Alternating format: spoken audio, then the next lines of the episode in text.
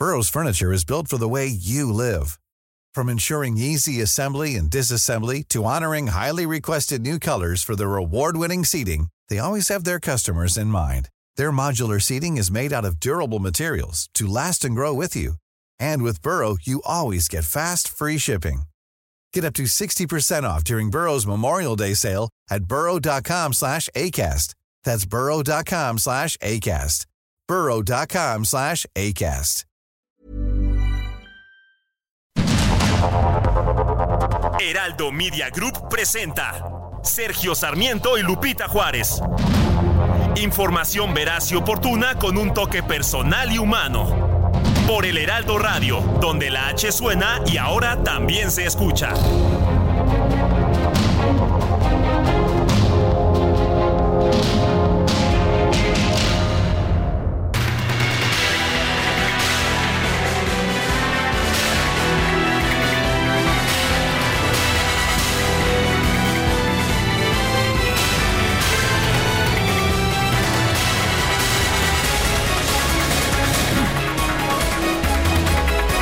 Las 7 de la mañana con un minuto. Hoy es viernes 29 de diciembre de 2023. Ya casi se nos acaba este 2023. Yo soy Sergio Sarmiento. Quiero darle a usted la más cordial bienvenida a El Heraldo Radio. Quédese, quédese con nosotros. Aquí estará bien informado. Y qué mejor que acabar este 2023 bien informado. También podrá pasar, sin embargo, un momento agradable.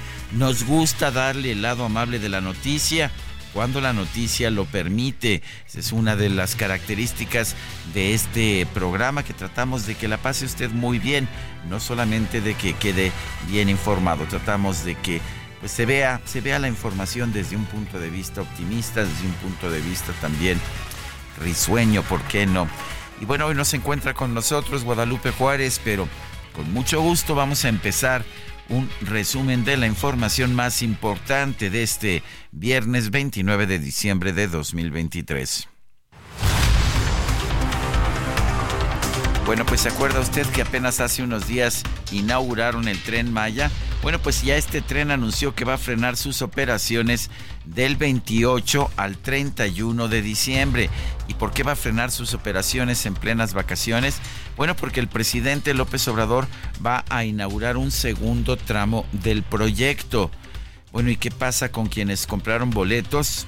Dice el tren Maya que pues que van a dar fechas, van a dar condiciones para que sean reintegrados los precios de los boletos que ya se adquirieron. El presidente López Obrador viajó este jueves a la base naval de Acapulco Guerrero para evaluar el avance de los trabajos de recuperación tras el impacto del huracán Otis. Comunicado, la Casa Blanca informó que durante la reunión que tuvo el presidente López Obrador con funcionarios de Estados Unidos se reafirmaron los compromisos para fomentar una migración ordenada, humana y regular, así como para mantener y facilitar el comercio bilateral en la frontera compartida. Además, la Casa Blanca destacó que el mandatario mexicano agradeció al presidente Joe Biden haber enviado a nuestro país una delegación de alto nivel para abordar el tema de la migración después de la conversación telefónica que tuvieron la semana pasada, donde hubo discrepancias. Es que en el comunicado de la Casa Blanca se decía que una de las razones, una de las razones de la migración a Estados Unidos de parte de México y países de Centroamérica, Venezuela y Cuba era el deterioro democrático. En la parte mexicana no aparecía y bueno, apareció el deterioro democrático en el comunicado estadounidense, después lo bajaron y le quitaron lo del deterioro democrático. Desde Mapastepec, Chiapas, el líder de... El líder de la nueva caravana migrante, Luis García Villagrán, aseguró que los integrantes de este grupo van a permanecer en esa localidad a la espera de que el Instituto Nacional de Migración les entregue una visa humanitaria. Las autoridades de Querétaro reportaron que una niña migrante originaria de Colombia de aproximadamente cinco años perdió una pierna tras caer de un tren en el que viajaba con su familia hacia la frontera norte del país. Durante un evento con simpatizantes en el estado de Yucatán, la precandidata presidencial de Morena, Claudia Sheinbaum, prometió que si gana las elecciones de 2024, los programas sociales del gobierno federal serán universales. Además, Sheinbaum se comprometió a mantener las conferencias de prensa matutinas impulsadas por el presidente López Obrador.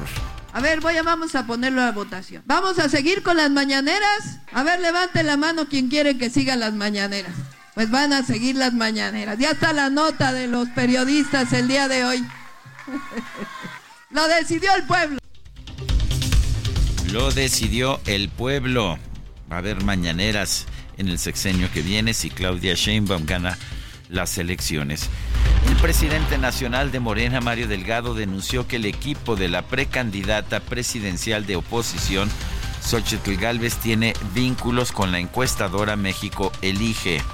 Y los cachamos otra vez. ¿En dónde los cachaste? Cuéntamelo todo, Hay una por favor. encuestadora, se llama México Elige. Ah, sí, sí la, sí la, sí la conozco, ¿cómo Bueno, no? resulta que pues todas las empresas cuando hacen un post de Facebook y pagan para que llegue más gente, pues tienes que poner un responsable y un número de teléfono. Resulta que el número de teléfono de donde está la responsiva de México Elige es el mismo número de quién crees? No, Mario. ¿De, De quién? Xochitl Galvez. No. Es decir, Es quienes decir- pagan, el PRI paga la publicidad de Xochitl Galvez y pone un número de teléfono como eh, referente. Ajá. Encontraron que es el mismo número que utiliza México Elige.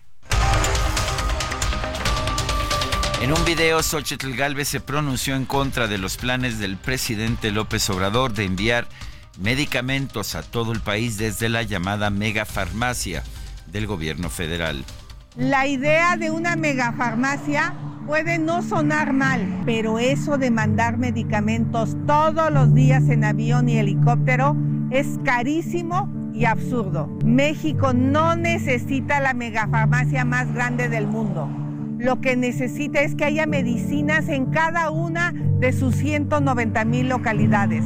¿Cómo va a llegar un medicamento de urgencia desde aquí en Huehuetoque, Estado de México, hasta un enfermo en Tijuana, Mérida o en la montaña de Guerrero?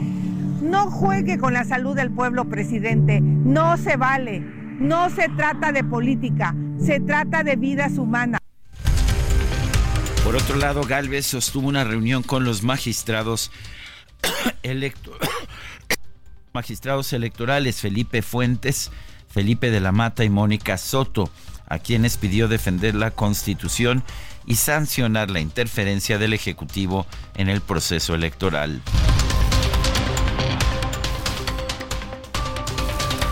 Kenia López, portavoz de Xochitl Galvez, señaló que en este encuentro la precandidata opositora fue muy clara al pedir que el tribunal mantenga una actuación institucional y apegada a derecho. A través de X, el aún presidente del Tribunal Electoral, Reyes Rodríguez, denunció que fue excluido de la reunión con Xochitl Galvez, a pesar de que sigue en funciones como presidente del tribunal. El magistrado Rodríguez Mondragón también publicó un pronunciamiento previo al fin de su gestión. Llamó al organismo a mantener su imparcialidad para garantizar un proceso democrático en las elecciones presidenciales de 2024. Luego de que se confirmó la localización de dos cuerpos correspondientes a trabajadores que quedaron atrapados en la mina de El Pinabete, el fiscal general de Coahuila, Gerardo Márquez Guevara, estimó que la recuperación de los cuerpos restantes podría tardar todavía hasta dos meses. Seguramente a partir del primer momento en que se hace el primer hallazgo y de acuerdo con la información que se ha generado desde el principio, seguramente en un mes y medio, dos meses. Eh, una vez que se haga la recuperación, entonces ya se procederá a la identificación.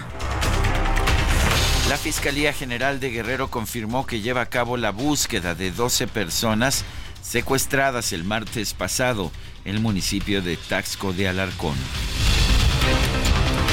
Este jueves se registró un motín en el Centro de Reinserción Social de Acapulco Guerrero debido al traslado de más de 60 internos a prisiones federales. La Secretaría de Seguridad Estatal reportó que dos policías resultaron heridos.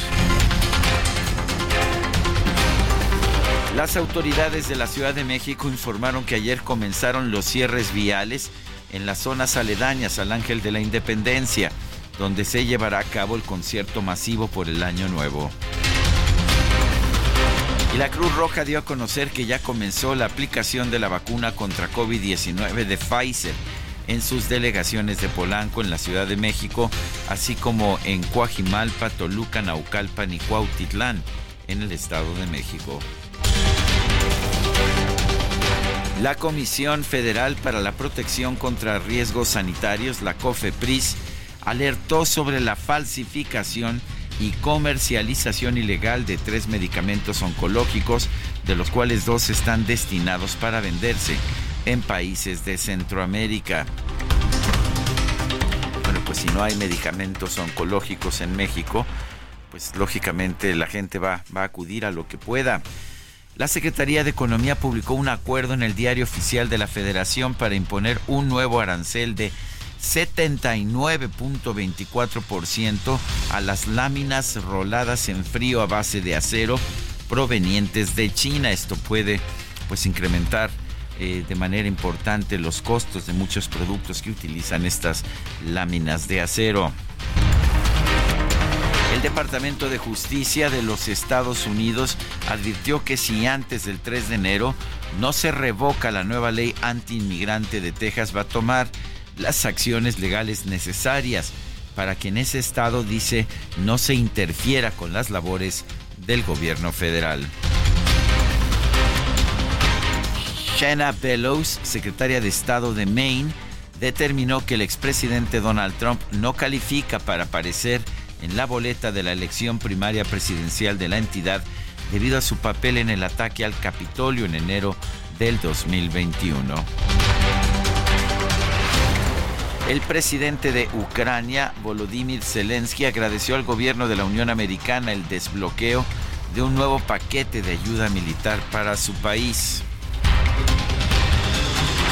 Bueno, y el Ministerio de Relaciones Exteriores de Israel alcanzó un acuerdo con Chipre para abrir un corredor humanitario marítimo entre la isla mediterránea y la franja de Gaza. Recordé que hubo también un corredor humanitario de este tipo antes de la independencia de Israel, cuando, pues, cuando hubo una serie de ataques, había actos de violencia y el Reino Unido prohibía, de hecho, la migración judía a Israel. Bueno, pues también Chipre se convirtió en un lugar al que llegaban los judíos y de ahí escapaban hacia Israel. Y en la información deportiva, en el cierre de la jornada 19 de la Premier League del Reino Unido, de la Gran Bretaña, el Arsenal cayó por marcador de 2 a 0 ante el West Ham, por lo cual se quedó en el segundo lugar de la tabla, a dos puntos del Liverpool.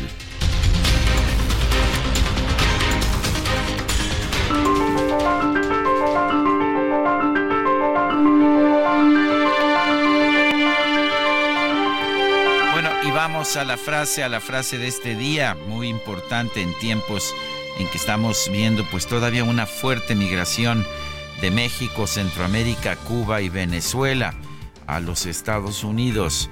Una buena forma de medir a un país es ver cuántos quieren entrar y cuántos quieren salir. Tony Blair, el primer ministro del Reino Unido.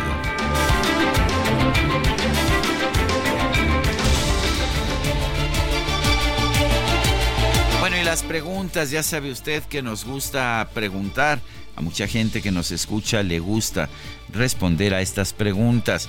Ayer preguntábamos en este mismo espacio, ¿fue este un buen año para usted y los suyos? Interesantes las respuestas. Sí, bueno, 44%, la mayoría.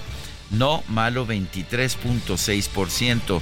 Regular 32.4% recibimos 4.569 respuestas. La que sigue, por favor. Claro que sí, mi queridísimo don Luis Ahumada, operador, operador sustituto. Eso es lo que dice el DJ Kike. Él dice que el mejor operador que ha tenido esta cabina, ¿verdad? En todos los tiempos. Bueno, ya sabe usted que aquí, aquí todos competimos por ser mejores. La pregunta de esta mañana ya la coloqué en mi cuenta personal de X arroba Sergio Sarmiento. Y la pregunta es la siguiente. ¿Le parece correcto suspender las operaciones del tren Maya en estos días de vacaciones. Nos dice que sí el 10.6%, que no 82.8%, quién sabe. 6.5% en 35 minutos y mire que hay mucha gente que está descansando todavía porque son días de vacaciones. Llevamos 806 participaciones.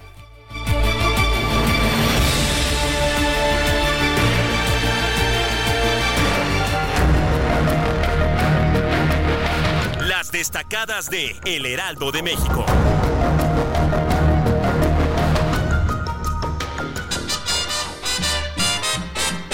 Yo no olvido al año viejo, porque me ha dejado cosas muy buenas. Ay, yo no olvido al año viejo, porque me ha dejado cosas muy buenas. Mira, me dejó una chiva, una burra negra, una yegua blanca y una buena. No, bueno, pues cuántas cosas le dejó el año viejo aquí a nuestro comentarista deportivo Ángel Eduardo Gutiérrez. Sí. Bueno, y también, por supuesto, el encargado de la sección Las destacadas del Heraldo. ¿Cómo estás, Ángel? Sergio, así es, el encargado de despacho oficial. Eso es. de las destacadas del Heraldo de México. ¿Y por lo menos te aumentaron el sueldo? Eh, no, pero me felicitaron por mi gran iniciativa. Eso me parece bien. Bueno, eso quiere decir que los destacalovers tienen con quién festejar. Eso sí, tenemos muy, muy cubierta ese, ese rubro. Y también pues hay que destacar, como diría eh, nuestra compañera Itzel González, que ya es viernes. Y por ahí corren rumores de que también ya cayó la quincena. Entonces hay, hay que estar todos muy contentos en este fin de semana que se nos viene. Y pues sí, hay que seguir trabajando, así que es momento de empezar con las destacadas del Heraldo de México. En primera plana, anti-COVID-19, Cruz Roja se sube a venta de vacunas y se agotan. País, registro oficial, son 52 mil cuerpos sin identificar. Plantean aplicar un nuevo sistema de identificación genómica similar al utilizado luego del atentado de las Torres Gemelas. Estados. Caravana migrante. Espera permisos del Instituto Nacional de Migración. Paran por dos días su caminata en el municipio de Mapastepec en búsqueda de documentos. Ciudad de México. Le dan respaldo. Recibe Brugada constancia del Partido Verde. Mercados. Reporte del INEGI disminuye el empleo. En noviembre de este año se registró el mayor descenso mensual desde enero de 2022. Orbe. Medio Oriente. Niños víctimas del pleito. Israel intensificó sus bombardeos en territorio palestino. La ONU dice que la desesperanza sigue aumentando. Y finalmente en meta, Cleveland supera sin problemas a los Jets y asegura su boleto para jugar la postemporada de la NFL. Sergio amigos, hasta aquí las destacadas del Heraldo de México. Muchas gracias Ángel Eduardo Gutiérrez, el destacalover mayor, por lo menos en esta, en esta semana.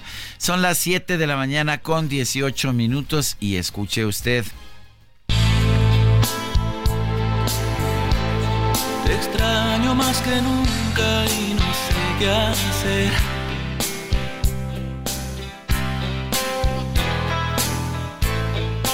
Despierto y te recuerdo al amanecer.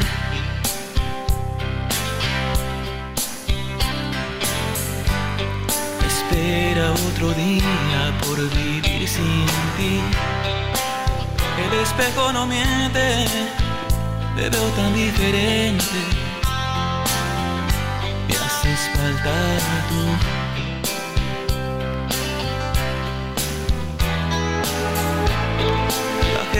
Bueno, si no te hubiera sido, estamos escuchando al Buki Mayor, a Marco Antonio Solís, ya sabe usted, nació allá en Ario de Rosales, Michoacán, el 29 de diciembre de 1959, está cumpliendo 64 años. y bueno, pues fue uno de los fundadores del grupo musical Los Bookies, que fueron pues un fenómeno realmente de, de éxito. Y bueno, cuando se deshizo este grupo, continuó Marco Antonio Solís con una carrera como músico, como cantante en solitario. También ha sido un compositor de esos que dejan huella. Muchísimos intérpretes han, han cantado sus canciones. Y aquí está si no te hubiera sido.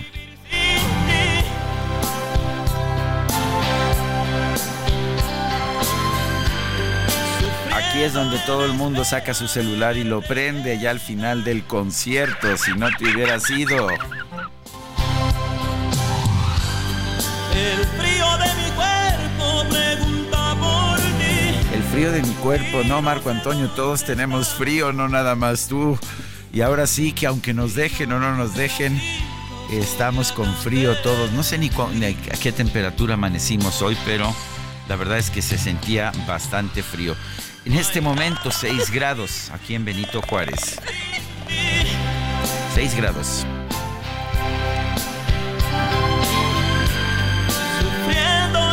Bueno, y nosotros más o menos, pero los que andan ahí recorriendo las calles seguramente tienen más frío. Vámonos con Gaspar Betancourt, él anda ya por insurgentes en, en la Ciudad de México. Gaspar, no me digas que no tienes frío. ¿Qué traes? ¿Cuántas capas traes? ¿Camiseta, suéter, chamarra? ¿Qué más traes? Traigo además un chaleco y una sudadera, Sergio, cinco capas por lo menos, los guantes, pero aún así, sobre todo en las manos es donde traemos mucho frío aquí circulando en la moto, Sergio. No, es que la, la moto, andar en moto con este frío sí está pesado, sí. Lo dice, lo dice aquí con pleno conocimiento de causa nuestra productora Carla Ruiz, que llega en moto. Así es, hasta el frío, recorriendo aquí Avenida Los Insurgentes y sobre todo ahorita que hay muy buenas condiciones para avanzar, pega más el frío. Buenas condiciones en Insurgentes, por lo menos desde el eje 1 Norte y hasta la glorieta de los Insurgentes. Avance rápido y constante. Similares circunstancias a través de la avenida Chapultepec, en ambos sentidos y en el tramo comprendido entre la calle de Lieja y la avenida Cuauhtémoc. Y también encontramos sobre Niza muy buenas condiciones en el avance para quien se incorpora de las inmediaciones de la colonia Juárez con dirección hacia la avenida Chapultepec. Recordar que están cerrados carriles centrales de la avenida Paseo de la Reforma entre avenida de los Insurgentes y el circuito interior. Aquí se puede utilizar como una alternativa Río Lerma o bien circuito interior. Sergio, por el momento el reporte que les tengo. Muchas gracias, Gaspar. Excelente día. Bueno, pues ya sabe usted, cerrados los carriles centrales del Paseo de la Reforma, van a poner un escenario para pues para un espectáculo público. Y vámonos ahora hasta la México Pachuca, Israel Lorenzana, adelante, ¿qué nos tienes? Sergio, muchísimas gracias. Gusto saludarte esta mañana, pues ya con carga vehicular para los automovilistas que vienen de la zona de la vía Morelos van a encontrar asentamientos. Esto también con dirección hacia la zona de Indios Verdes. Hay que utilizar Centenario como alternativa para nuestros amigos que van con dirección hacia el Río de los Remedios, Sergio. Es la información que te tengo. Bueno, pues muy bien, te, te agradezco Israel y un fuerte abrazo. Espero que el frío sea leve contigo. Muchísimas gracias, Sergio. Seguimos al pendiente. Buen día. Bueno, y también importante, hay que recordarle que está cerrada, está cerrada la México-Toluca, la autopista México-Toluca. Esto se dio a conocer el pasado 27 de diciembre, eh, que se cerraba la México-Toluca. Y bueno, pues uh, eso significa que, eh, pues que se va a complicar. Eh, esta, esto se va a cerrar, la autopista se va a cerrar eh, debido a tareas de construcción del tren interurbano. Esto será a partir de hoy, viernes 29 de diciembre a las 20 horas y hasta las 14 horas del sábado 30 de diciembre de 2023. Quiere decir que de hoy en la noche al mediodía de mañana estará cerrado este, este tramo. Eh, será del kilómetro 24 al kilómetro 33 de la autopista México-Toluca, donde se estarán llevando a cabo los, los trabajos y se va a cerrar en ambos sentidos. Los trabajos son en ambos sentidos de esta autopista.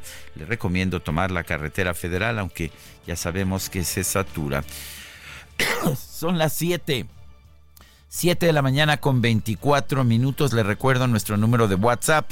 Es el 55 2010 96 47. Repito, 55 2010 96 47. Y si en estas vacaciones nos está usted escuchando, ya sabe, manifiéstese, por supuesto, a ese número de WhatsApp. Nosotros vamos a una pausa y regresamos. Gente pasa y pasa siempre tan igual.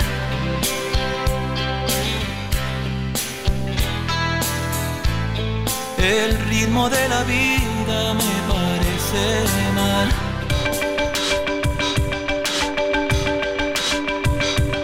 Para Sergio Sarmiento, tu opinión es importante. Escríbele a Twitter en arroba Sergio Sarmiento.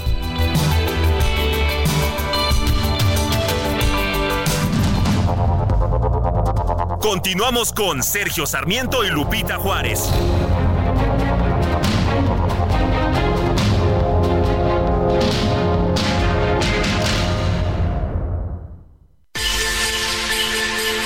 Escucha la H, Heraldo Radio.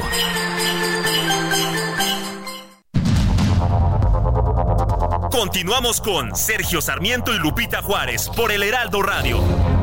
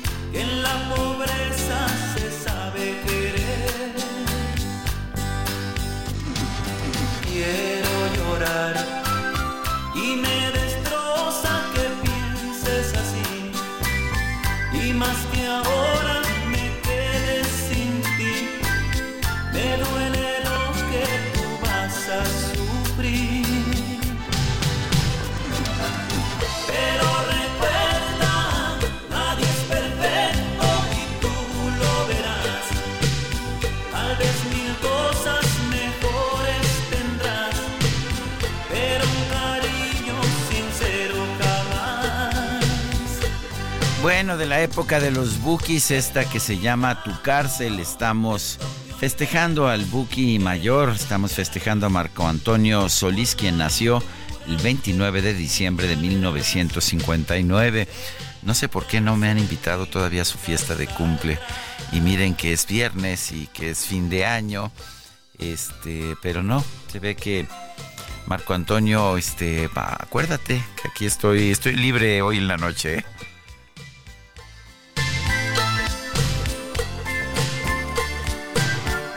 Bueno, vamos, vamos a las a los mensajes que nos hace llegar usted que nos escuche. Yo siempre le agradezco que nos que nos haga llegar estos mensajes a través de nuestro número de WhatsApp, el 55 20 10 96 47. Dice una persona, es la señora Vadillo, dice, muy buenos días, saludándolos con el gusto de siempre, señor Sarmiento, Lupita, y a todo el equipo. Último viernes laboral para muchos último fin de semana y a dos días de que finalice el año. Quiero agradecer por leer mis mensajes y mis opiniones, también desearles que pasen un feliz año nuevo junto a sus seres queridos y que el año venidero nos traiga salud, dicha, felicidad, amor y mucho, mucho trabajo. Los abrazo a todos, pásenla bien y nos vemos en 2024. Muchas gracias, señora Vadillo. Ahora que estaba yo entrando aquí a la cabina, en lo que efectivamente es mi último día del año en esta cabina, conversaba con nuestro operador, don Luis Ahumada. Suena bien, ¿verdad? Como nombre tiene, es un nombre así que tiene mucha resonancia, don Luis Ahumada. ¡Ay, véale! Eh, claro, y estábamos comentando qué privilegio llegar a este fin de año, llegar bien, llegar con salud, un poquito de tos, pero pues nada, nada de que quejarse abiertamente, pero llegar con trabajo. Creo que a quienes estamos trabajando, quienes quienes a quienes nos gusta trabajar es muy importante poder terminar este año con con esta posibilidad de hacer algo en mi caso en particular que me gusta mucho y además que hasta me paguen un sueldo es maravilloso. Dice otra persona, saludos de su radio escucha, Oscar Ordaz de Monterrey, Nuevo León. Excelente programa, muy ameno e informativo. Feliz año nuevo para todo el grupo de Sergio y Lupita. Otra persona nos dice, buen fin de semana, Sergio. Hoy se inaugura la mega farmacia en Huehuetoca con todos los medicamentos del universo y más allá para ser mejores que Dinamarca. Otra más de las promesas del presidente que seguramente tendrá fallas como todas sus obras. Soy José Ricardo García Camarena del Estado de México. Sí, hoy se inaugura esta mega farmacia. Eh, y bueno, pues esto nos lleva a reflexionar sobre este tema, pero ¿por qué no le preguntamos a alguien que sí sabe? Eh, porque yo puedo ofrecer mis puntos de vista, aunque es un tema sobre el que he escrito bastante, el que he investigado, en el que he hablado a quienes se dedican profesionalmente a la producción de medicamentos, también a su distribución. Pero a ver, qué mejor que hablar sobre este tema con un hombre que me encanta leer, que me encanta escuchar, que me parece que añade las características de conocimiento técnico a una, una gran manera de expresarlas. Es Paco Moreno, Francisco Moreno, médico internista e infectólogo, director de la línea de servicio de medicina interna del Centro Médico ABC. Paco Moreno, en primer lugar, Qué gusto conversar contigo en este último día en que voy a estar transmitiendo en este 2023. Y segundo, pues, a ver, tú has sido médico toda la vida, conoces bien eh, cómo se mueven los medicamentos. Cuéntanos cómo ves esta idea de tener una mega farmacia. Buenos días, Sergio. Antes que nada, gracias por eh, eh, tu introducción. Es un placer estar platicando contigo en este día. Pues mira, la realidad es que le da la, el presidente una forma a los medicamentos como si fueran eh, cajas de cereal o, latas de atún eh, que se van a almacenar en algún lado de donde se pueden llevar. No, los medicamentos no se manejan así. Para eso se necesita un sistema de logística, de saber qué medicamentos eh, se están distribuyendo en alguna parte, porque puede variar de acuerdo pues al, país que tenemos. Son un millón novecientos sesenta y cuatro mil kilómetros cuadrados de, de superficie, son 128 millones de mexicanos. El problema ha sido la distribución que el presidente decidió que era un sistema que estaba eh, corrupto, eh, que por cierto no, hay ninguna persona eh, en la cárcel por ese por esa corrupción, pero sí al cortar la distribución, eso ha evitado que los medicamentos lleguen a los lugares en donde se necesita. Entonces, en esta idea que hace el presidente de centralizar la salud, porque pues eso ha hecho, es decir, yo soy el que te voy a dar el medicamento, te lo voy a conseguir y te lo voy a dar. La realidad es que no va a funcionar porque eh, esto necesita canales de distribución que pues una megafarmacia no resuelve nada. lo que si si entiendo bien ahí habría sería como un gran almacén y entonces si alguien quiere una pues un medicamento en Tapachula tendrían que mandarlo desde ahí Exacto, eso, eso es lo que sucede y además eh, la cantidad de medicamentos que va a haber ahí, eh, pues ¿cómo vamos a saber que en algún sitio lo van a necesitar o a lo mejor no? Y entonces va a pasar que medicamentos pueden caducar, porque los medicamentos tienen un tiempo de vida eh, útil y esos medicamentos pueden eh, caducar, como ya les pasó con Paxlovid, con, con el antiviral Pacovid, en donde se compraron 300 mil piezas y, y se caducaron muchas de ellas porque se centralizó eh, la distribución de esos medicamentos. Solamente si eras, eh, pues, era parte del Seguro Social o del ISTE o de algún sistema de salud gubernamental, podías aplicar a la plataforma si te atendías en forma privada, pues los privados no tuvimos derecho a tener esos medicamentos. Entonces, eh, ¿qué tipo de medicamento? ¿Cuál va a ser el genérico? ¿Quién le va a dar la licitación a qué eh, eh, farmacéutica? Porque pues, sabemos que ahora, si tú buscas metformina, un medicamento para diabetes, pues hay 16 diferentes formas, marcas, cajitas de, de metformina. Eso se presta que quién va a hacer esa licitación. Todo es un misterio, todo es encerrado, pero al final esto no resuelve nada porque lo que se necesitan es muchos sitios de distribución para un país tan grande como el nuestro. De hecho, el sistema funcionaba bien con anterioridad, ¿no? El, el, propio presidente dijo que, pues, que la distribución no era importante, que era igual llevar refrescos y botanas a cualquier punto del país que, que medicinas, e incluso, incluso dijo que vamos a distribuir los medicamentos hasta los pueblos más apartados, no van a faltar. Me dejo de llamar Andrés Manuel, creo que se sigue llamando Andrés Manuel, me imagino que significa que, pues, que ya están llegando los medicamentos a todo el país. Pues eso viene diciendo desde hace mucho. Mira, eh, yo tengo, eh, yo, yo me gradué de médico en 1987, eh, tengo más de 30 años de ejercer la profesión y nunca en mi carrera había tenido problemas de prescripción en cuanto a que pensara qué medicamento le tengo que dar que sí exista. Y, eso es un problema porque a veces tú dices el mejor medicamento para este paciente que tiene estas características, un paciente diabético con daño renal y que no le puedes dar cualquier medicamento, es tal. Pero no se lo puedo dar porque no hay.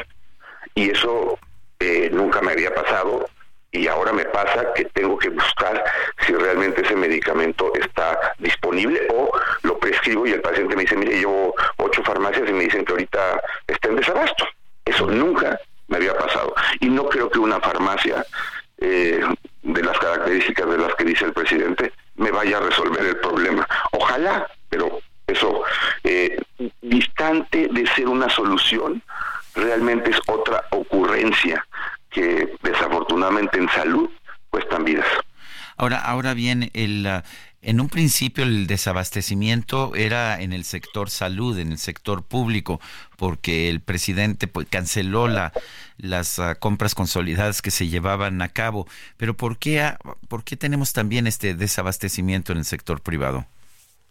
Porque algunas de las eh, eh, pues plantas o, industria farmacéutica que en nuestro país producía medicamentos o tenía convenios con el eh, con, con eh, el, país para tener esos medicamentos disponibles. Lo que ha pasado por ejemplo con esta compañía Psicofarma que manejaba una gran cantidad de medicamentos eh, que se usan para el tema neurológico y el tema psiquiátrico muy importantes pues entraron en un conflicto porque aparentemente estaban en un monopolio quitan eh, los medicamentos de psicofarma del mercado y empezamos a tener pacientes que tienen problemas porque dependen del medicamento para estar bien. Entonces, no solamente han afectado la distribución, sino han entrado en conflicto con compañías que para ellos porque digo para ellos porque no, no han demostrado nada, eh, pues han tenido o tenían prácticas desleales, pero no tienen una alternativa. Entonces quito los medicamentos de psicofarma, pero pues no hay un, genérico eh, de amitriptilina, que es un medicamento que tenían, o de algún eh, eh, antipsicótico, y los pacientes empiezan a tener problemas serios después de tener años de estar controlados. La, ¿es, ¿Es esta entonces la peor situación de desabastecimiento que hemos vivido en la historia, o por lo menos desde que eres médico? Sí, o sea, sin lugar a dudas, no solamente el que no haya la distribución de medicamentos, sino los conflictos que han tenido con compañías farmacéuticas, con PISA, con Psicofarma, con eh, pues una serie de, de, compañías que incluso te dicen, mire, este medicamento ya salió en, en España, pero pues la compañía está pensando si lo va a traer a México por todos los problemas que hay.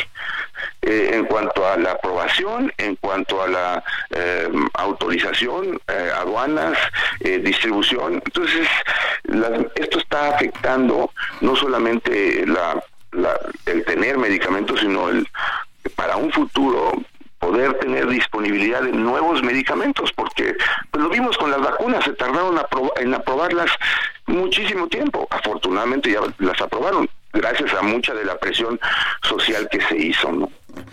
Pues a Francisco Moreno, médico internista, infectólogo, director de la línea de servicio de medicina interna, Centro Médico ABC. Gracias por conversar con nosotros esta mañana. Feliz año y lo mejor para el 2024. Bueno, disfruta. Espero que puedas descansar un poco, cuando menos sé que trabajas muy duro, Paco. Un fuerte abrazo. Gracias, un abrazo. Bueno, y vamos a enlazarnos a la conferencia de prensa del presidente Andrés Manuel López Obrador.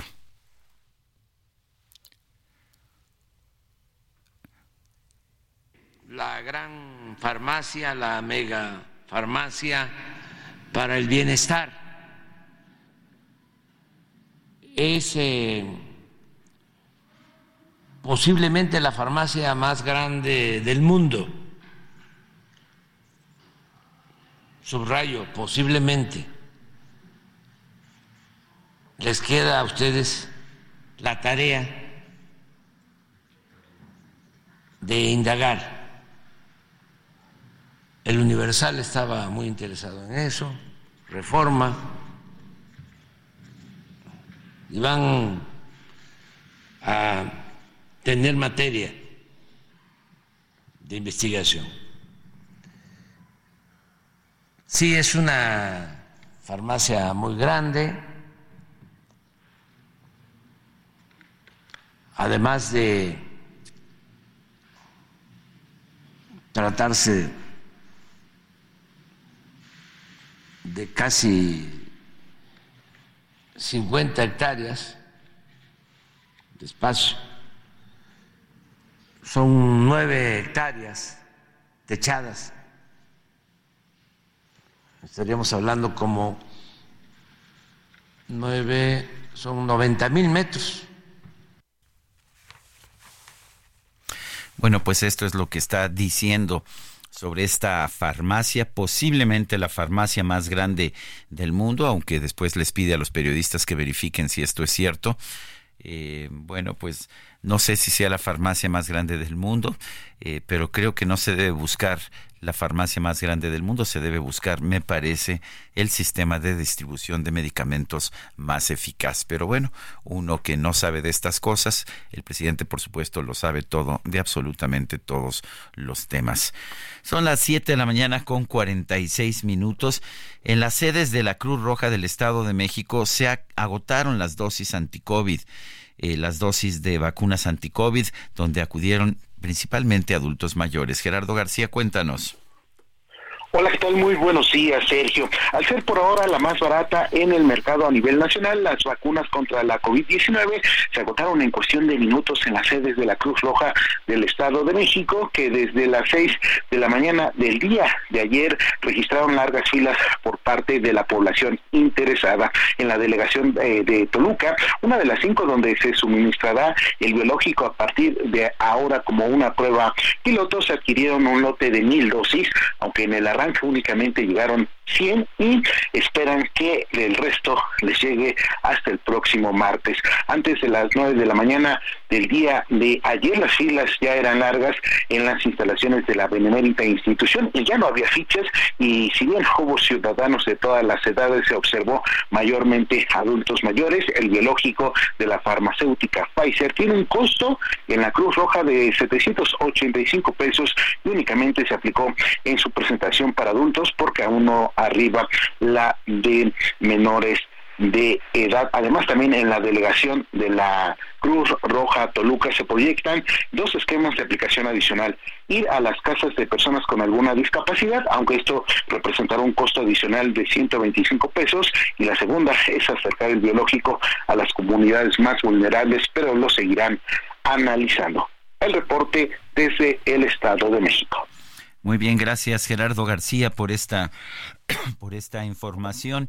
Y bueno, el presidente Andrés Manuel López, López Obrador ha extendido por decreto, decreto presidencial, el programa de regularización de autos chocolate, autos ilegales, esto hasta 2024, a pesar de que este programa ha sido severamente cuestionado por la industria automovilística de nuestro país, la industria formal, la que crea empleos, porque se señala que estos autos representan una competencia desleal contra los autos en México que sí se tienen que fabricar, sí se tienen que vender y distribuir de conformidad con toda una serie de reglamentos, entre ellos ambientales. El presidente está señalando que este programa se va a aplicar el año que viene en 16 estados, incluido Jalisco, donde se va a renovar la gubernatura del estado. Dice el presidente que su gobierno ha regularizado más de 1.9 millones de vehículos de procedencia extranjera en estados con altos índices de población migrante. Dice el decreto que se otorgó certeza jurídica y protección al patrimonio de la ciudadanía y se contribuyó a garantizar la seguridad pública al contar con los medios para identificar a los propietarios de dichos vehículos para evitar que se ocupen en la comisión de actos ilícitos. Y como esto ha generado, dice el presidente, una buena aceptación del programa, toda vez que continúa la demanda de personas que solicitan la regularización de vehículos de procedencia extranjera, se estima necesario ampliar la vigencia del decreto publicado originalmente en el Diario Oficial de la Federación el 29 de diciembre del 2022. Y bueno, pues este decreto nuevo, esta ampliación del decreto va a estar vigente del primero de enero hasta el 31 de marzo del 2024 eh, la industria de automóviles de nuestro país afirma que este es uno de los principales golpes que ha afectado a la industria automotriz legalmente establecida en México en los últimos años. Son las 7 de la mañana con 50 minutos. Vámonos a las calles de la Ciudad de México. Javier Ruiz, ¿cómo estás? Adelante, buen día. Muy bien, Sergio, ¿qué tal? Excelente mañana. Pues Sergio, verdaderos eh, problemas viales ya tenemos en el Paseo de las Reformas desde muy temprano. Tenemos cerrados desde la madrugada los carriles centrales, al menos de insurgentes, hacia la columna del Ángel de la Independencia. Están colocando un escenario en donde anteriormente estaba la Glorieta de la Palma, ahora la de Ahuehuete. Están llegando con una grúa especial y están instalando justamente pues este escenario. El día domingo se presenta el artista, el cantante Rubén Blades, quienes estará dando un concierto para recibir el año 2024 y es por ello que tenemos pues prácticamente cerrado todo este punto. Hay que evitar el paseo de la reforma, utilizar eh, los de preferencia la avenida Chapultepec, aunque los laterales sí están abiertos, el avance realmente bastante complicado porque vemos a las unidades del Metrobús que están utilizándolo. Esto pues prácticamente solo deja un carril para quien se desea llegar hacia, hacia los insurgentes o hacia la zona del Ángel de Independencia o la Diana Cazadora. Así que hay que evitar todo este punto, al menos el fin de semana. Y por supuesto pues también tendrán la opción de visitar la Ciudad de México, pues tendrán esta oportunidad de ver a esta, a esta artista de manera gratuita. De momento, Sergio, es el reporte que tenemos. Javier Ruiz, muchas gracias. Estamos atentos, hasta luego, buenos días. Bueno, y pues ¿dónde hacer un, un concierto? Pues ¿qué le parece a usted en una de las avenidas más transitadas de nuestro país?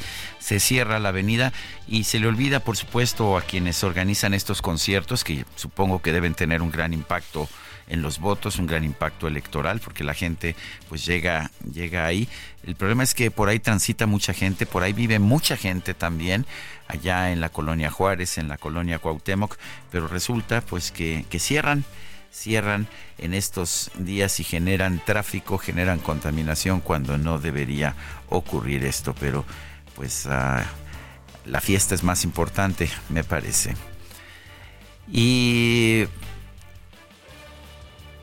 bueno, no tengo. Ah, vamos ahora, vamos ahora con Israel Lorenzana, está ya en San Cosme. Adelante, Israel.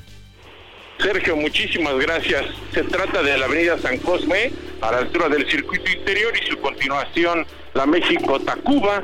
La circulación en términos generales, Sergio, es aceptable para nuestros amigos que vienen de la zona de Rosales, de Insurgentes y con dirección hacia la zona de la México-Tacuba, la circulación totalmente aceptable. Algunos asentamientos hemos encontrado ya en este recorrido a través del circuito interior, desde la zona de la raza y con dirección hacia la avenida Revolución. No hay que perder la calma, precisamente los carriles laterales es donde se encuentran los problemas, pero bueno, pues superando este punto la circulación mejora para nuestros amigos que van con dirección hacia Benjamín Franklin o Avenida Revolución. Aún así hay que manejar con mucho cuidado. El sentido opuesto sin ningún problema, la circulación a muy buena velocidad, esto con dirección hacia la zona del aeropuerto capitalino. Sergio, la información que te tengo. Israel Lorenzana, muchísimas gracias y vamos ahora con Gaspar Betancourt. Ah, se, nos cortó la llamada con Gaspar Betancourt y son las 7 de la mañana, 7 de la mañana con 53 minutos. Vamos a ir a una pausa mejor. Eh, quiero recordarle nuestro número de WhatsApp es el 55 2010 96 47. Repito, 55 2010 96 47. En uh, X, antes Twitter arroba Sergio y Lupita. Le recomiendo también arroba Heraldo de México. Vamos pues a una pausa, regresamos en un momento más.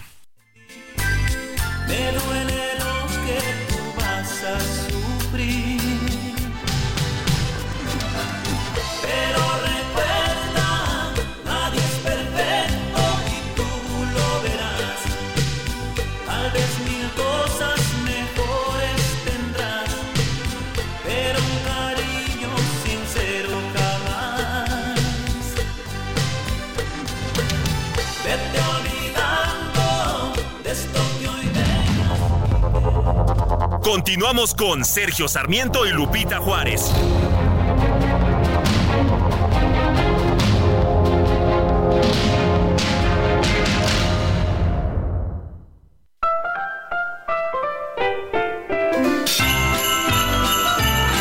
Heraldo Radio, una estación de Heraldo Media Group.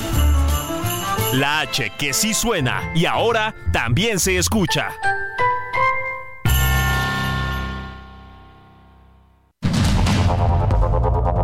Continuamos con Sergio Sarmiento y Lupita Juárez por el Heraldo Radio.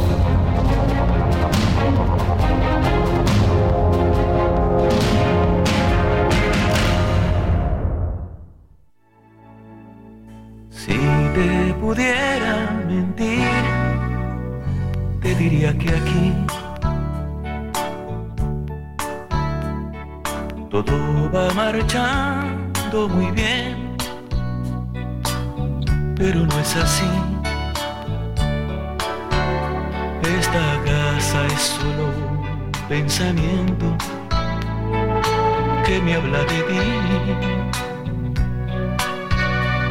y es tu voz como este mismo viento que hoy viene hacia mí. Cada vez me duele perder un minuto Seguimos escuchando música interpretada por Marco Antonio Solís, quien hoy está cumpliendo 64 años. Esto se llama Si te pudiera mentir. oscuras me asustan y no me hace bien caminar en sentido contrario a lo que es mi Edén. Muy bien, me encanta escuchar a Marco Antonio Solís en este último día de transmisión de este año. Y nos dice Agustín Galindo, como los escucharemos hasta el próximo año, no quiero dejar de saludarlos y enviarles un caluroso abrazo, Sergio y Lupita. Deseo continuar escuchando su noticiero bien informado y con gratos momentos, por ejemplo, los musicales. Feliz 2024.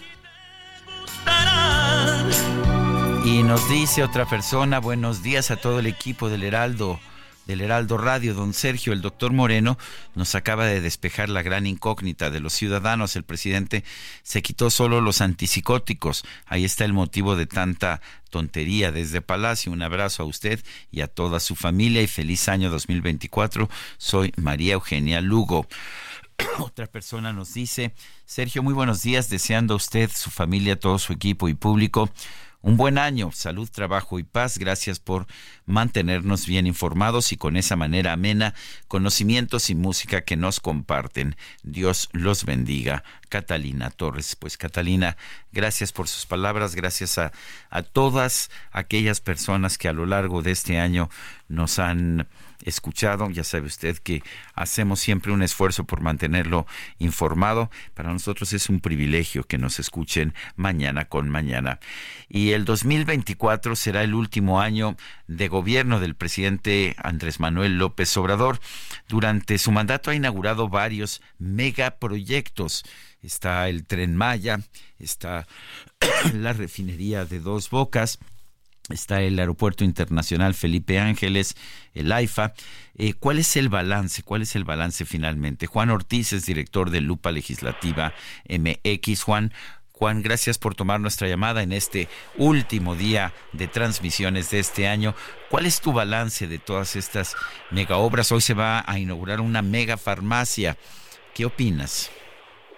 Hola Sergio, muy buenos días, muchísimas gracias por la invitación. Sobre este tema de las mega obras, pues... Sí, perdón Juan, te, te- te estamos oyendo muy hueco. No sé si tengas un altavoz, pero si estás en altavoz, ¿podrías tomar la llamada directamente? Claro. A ver, ahora ya está, ¿todo bien? Ah, está mucho mejor, gracias. Sí, sí, nos, este, nos estabas comentando acerca de estas mega obras.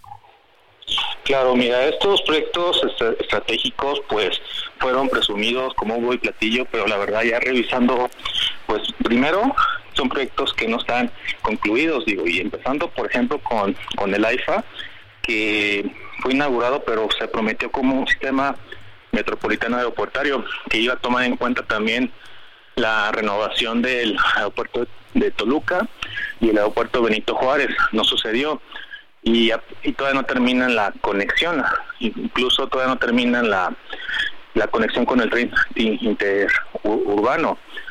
Y aparte que tomando en cuenta números, pues eh, difícilmente la IFA está dentro de los 10 puestos a nivel nacional con mayor número de, de pasajeros. Sobre el tren Maya ya hemos platicado sobre ese tema, que se prevé que esa obra por lo menos nos cueste 500 mil millones de pesos, tomando en cuenta que se presupuestaron 120 mil para 2024 y todavía faltan muchos, varios tramos más, que por ejemplo en el tramo 5 que fueron los más polémicos y está pasando por zonas de alto valor ecológico, entonces esas no están terminadas, ya se presumió el primer tramo, se va a inaugurar el siguiente, sin embargo no hay previsión de que puedan ser terminadas el, siguiente año. Otro tema, claro, es la refinería Dos Bocas, que también se inauguró, pero se prometió varias veces y la última vez que se hizo fue que antes de terminar este año, o sea, aquí a tres días, iba a empezar a refinar más de 300 mil barriles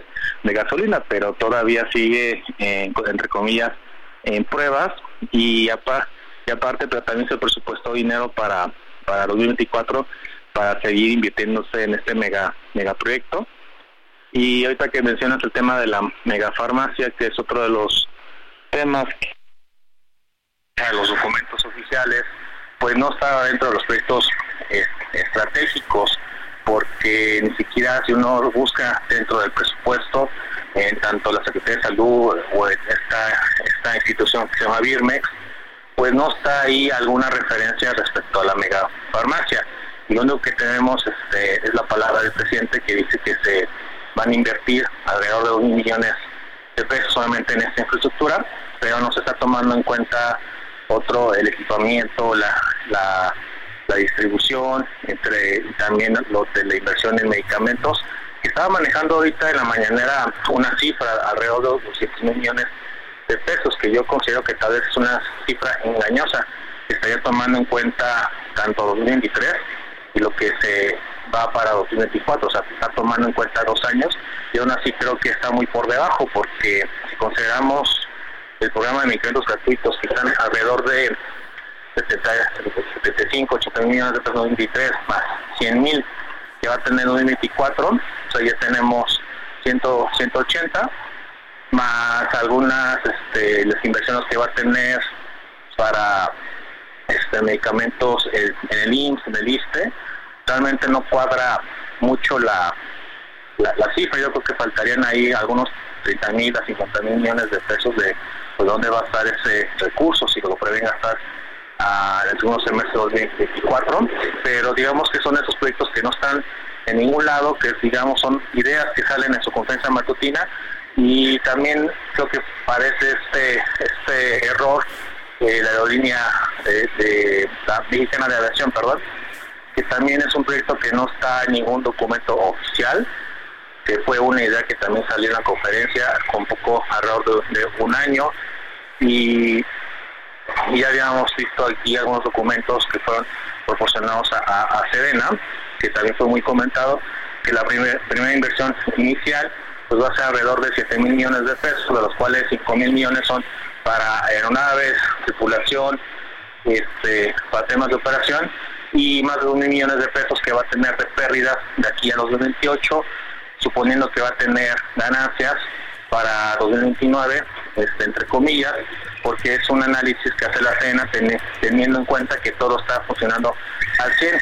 o sea, con 10 aeronaves, tripulaciones completas, con, con el IFA funcionando de manera óptima, entonces es un estimado este, que causa muchas dudas de que se pueda cumplir, pero de inicio ya son 7 millones de pesos que no vamos a ver en rubros como salud, educación, seguridad, que creo que son los temas que más adolece este gobierno, no solamente este año, sino todo el sexenio, y va a ser uno de los grandes pendientes para el siguiente, Sergio. En, en casi todos los proyectos privados, lo primero que se hace es tener un proyecto de factibilidad económica, esto es calcular ingresos, gastos, inversión, etcétera. Lo segundo que se hace es tener un proyecto ejecutivo que permite ir avanzando paso a paso, pero yo no conozco ni ni ah, eh, estudios de factibilidad económica ni proyectos ejecutivos en las obras de del presidente López Obrador. ¿Qué opinas de eso, de esa falta de estos instrumentos tan tan usuales en las inversiones privadas? Bueno, ¿no? ¿Me escuchas? ¿Me escuchaste? Sí. Sí. Eh, ¿Escuchaste la pregunta o quieres que la repita? Ah, ¿Me lo puedes repetir, por favor? Sí. Creo que se me cortó en medio de la conversación. Sí, mira, el, ah, en, en todas las inversiones privadas siempre se empieza con un proyecto de, con un estudio de factibilidad económica para ver si, si tiene factibilidad el proyecto en, particular y después hay un proyecto ejecutivo que permite ir avanzando paso a paso, pero ya resolviendo desde antes los problemas. Yo no he visto, yo no he visto ni, ni estudios de factibilidad económica ni proyectos ejecutivos en las grandes obras del presidente López Obrador. ¿Qué opinas? Claro, digo, este, por supuesto, por ejemplo, el Tren Maya que empezó sin esos estudios, que después de un año se hicieron, y se tomó en cuenta, ese estudio se tomó en cuenta con una inversión de 150 mil millones de pesos. Ahorita ya este proyecto se prevé que va a costar 500 mil millones para tomando en cuenta lo de la inversión 2024 y ni siquiera sabemos si lo va, lo va a terminar y cuánto va a seguir costando. Entonces podemos dar por hecho que no va a tener ninguna rentabilidad. Y recordemos que durante la discusión del presupuesto 2024 se aprobó un- la creación de un fideicomiso a cargo de la SENA que va a recibir recursos de la emisión de visas a extranjeros que va a tener, si tomamos en cuenta el- este, años pasados, tiene entre 8 mil a 9 mil millones de, pesos, Sergio, esta- al, al año. Entonces ya nos están diciendo ahí que no va a tener ninguna rentabilidad. Y también el, el este otro proyecto pues fue lo de los dos bocas porque también se empezó sin ningún proyecto. Bueno tomó en cuenta el proyecto de la refinería de, de, de Calderón. Sin embargo pues no está no está previendo que incluso se iba a terminar este iba a empezar a refinar perdón en este año y ya faltan prácticamente dos días casi tres y no lo va a hacer y se prometió una refinación de más de 300 mil eh, barriles. No va a ocurrir tampoco.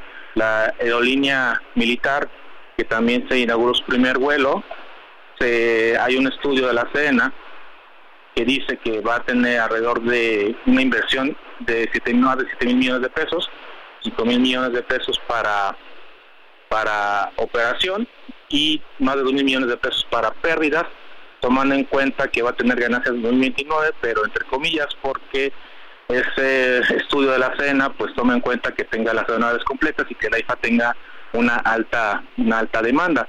Pero de entrada es dinero que no vamos a tomar en cuenta para inversiones en, salud, seguridad, educación, que son los que más adolece este gobierno, no solamente en 2023, sino también en años pasados y pues de los grandes pendientes que nos va a dejar para 2024, estimado Sergio.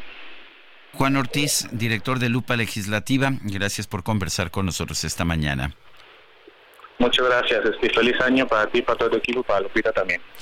Muy bien. Eh, son las 8 de la mañana con 13 minutos. Vámonos al clima. El pronóstico del tiempo con Sergio Sarmiento y Lupita Juárez.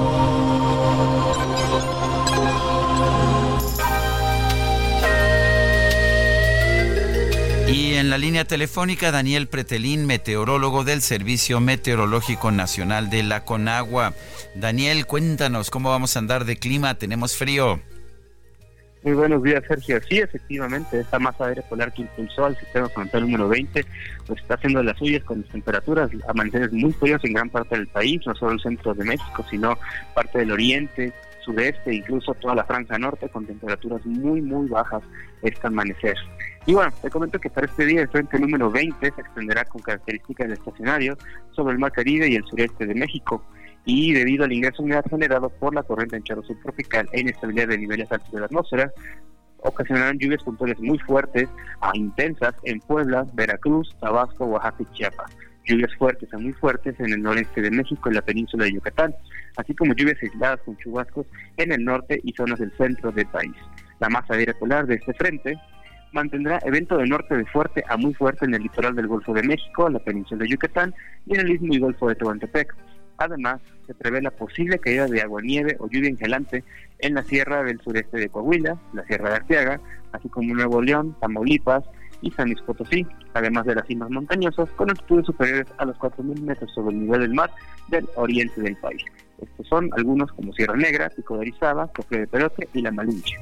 El ambiente continuará siendo frío durante la mañana, con posibles bancos de niebla, principalmente en zonas del noreste y oriente de México, y hacia la tarde continuará elevándose la temperatura, y hacia el fin de semana la masa aire frío de este sistema frontal modificará sus características térmicas, permitiendo un gradual descenso de la temperatura. Sin embargo, durante las noches y madrugadas, el ambiente continuará siendo frío o muy frío, con posibles heladas al amanecer del día sábado. Esta sería toda la información. Eh, Sergio.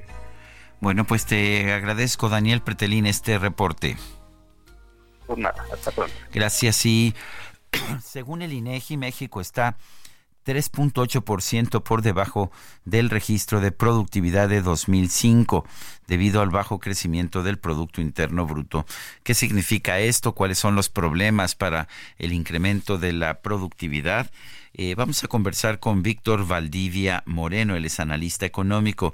Víctor Valdivia, gracias por tomar nuestra llamada. Cuéntanos, eh, muchos nos han dicho que la falta de productividad es una de las razones de la pobreza de nuestro país, pero, pero ¿qué, ¿qué pasa en otros lugares del mundo? ¿Por qué hay otros países que tienen más productividad que México? Gracias, buenos días y muchas gracias por la invitación. Es un honor estar con ustedes. Gracias. Aquí básicamente el problema que tenemos es que efectivamente se ha caído mucho la productividad del 2005 para acá. Es una cuestión de largo plazo, no es algo nuevo, por desgracia. Ese sexenio no se hizo nada para poder revertirlo. En otros países es muy diferente, sobre todo en la parte de Asia, Vietnam, Corea, toda esta parte del sureste asiático, una productividad muy alta. Y en Europa, bueno, ya ni hablamos. ¿Qué es lo que está, cuáles son las diferencias? Para empezar tenemos que entender algo, la educación la formación de capital humano. Cuando estamos hablando de productividad, estamos hablando de qué tan eficiente es una persona al momento de trabajar. Vamos, haz de cuenta que tengamos, de repente una fábrica me produce mil lámparas en un año y tuve 20 trabajadores, yo divido cuántas lámparas se, se hicieron hizo cada uno de los trabajadores con una división. Así de sencillo voy sacando la productividad. Bueno, para que me entienda todo el público. Cuando estamos hablando de que ha caído la productividad, estamos hablando que en México necesitamos mucho más gente para hacer el trabajo que en otros países hacen con menos personal.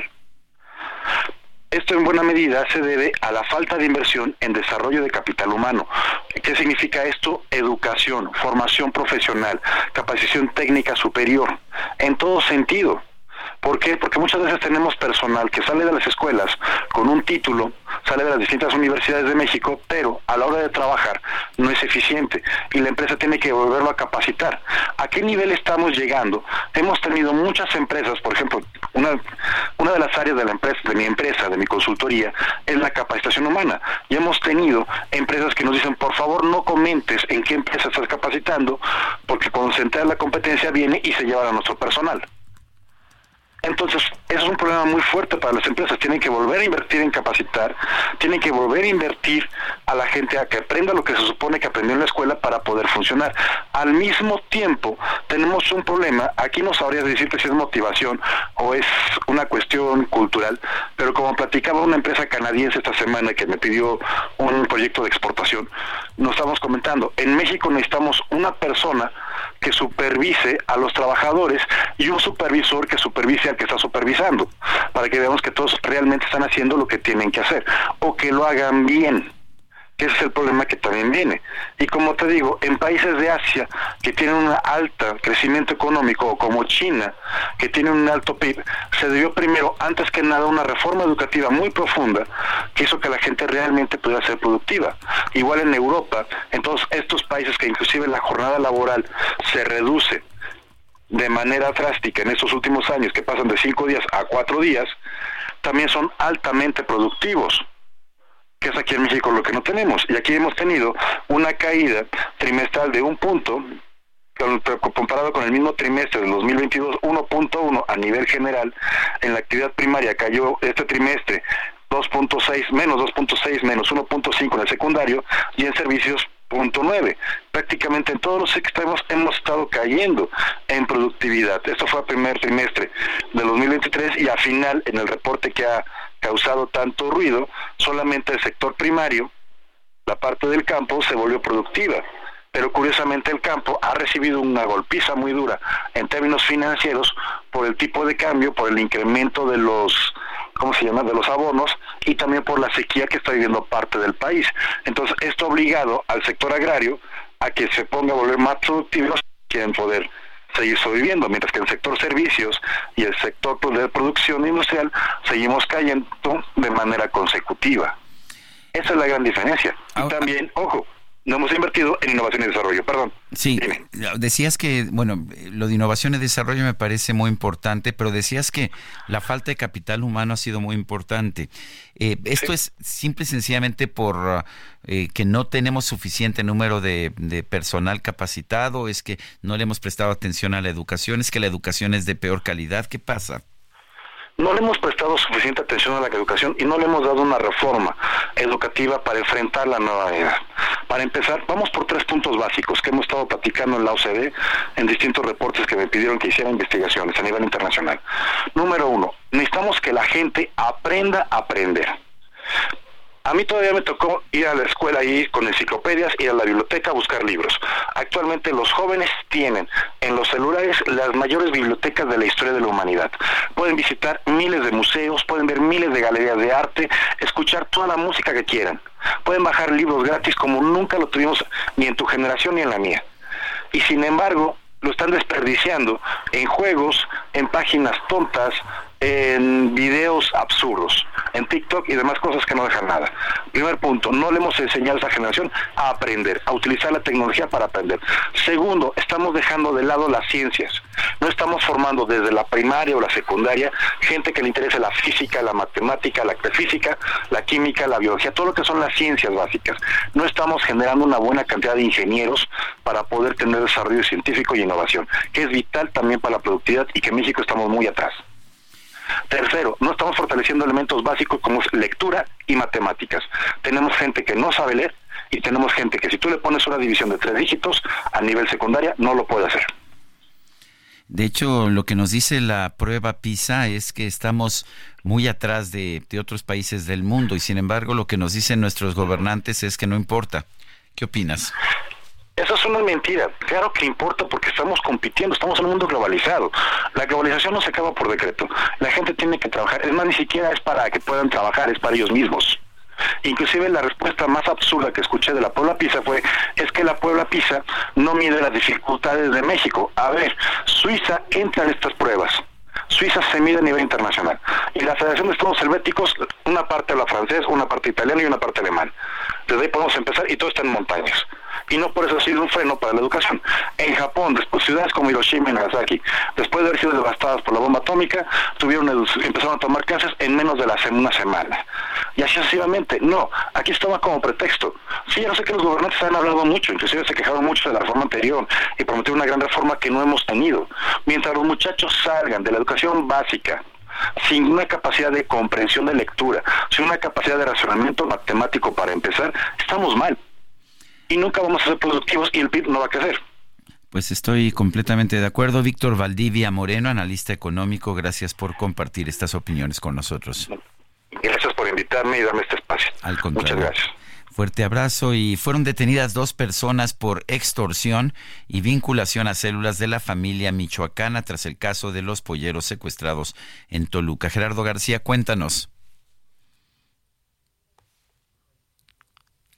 No, parece que no nos está escuchando o no lo estamos escuchando nosotros.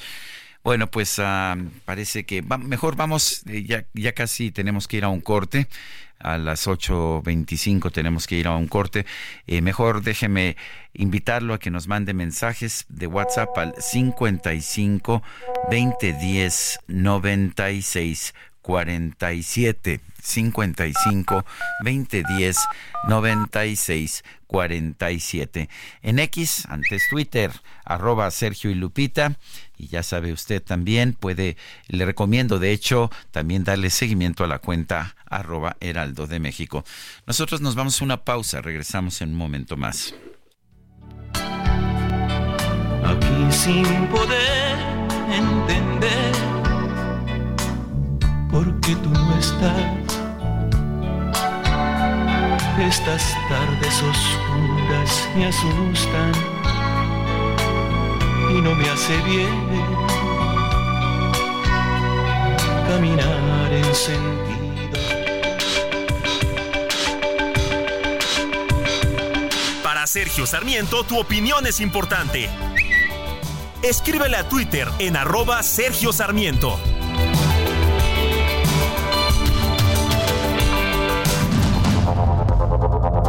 Continuamos con Sergio Sarmiento y Lupita Juárez.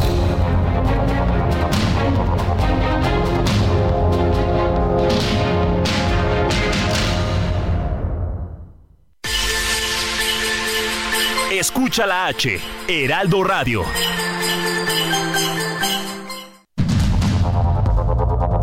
Continuamos con Sergio Sarmiento y Lupita Juárez por el Heraldo Radio.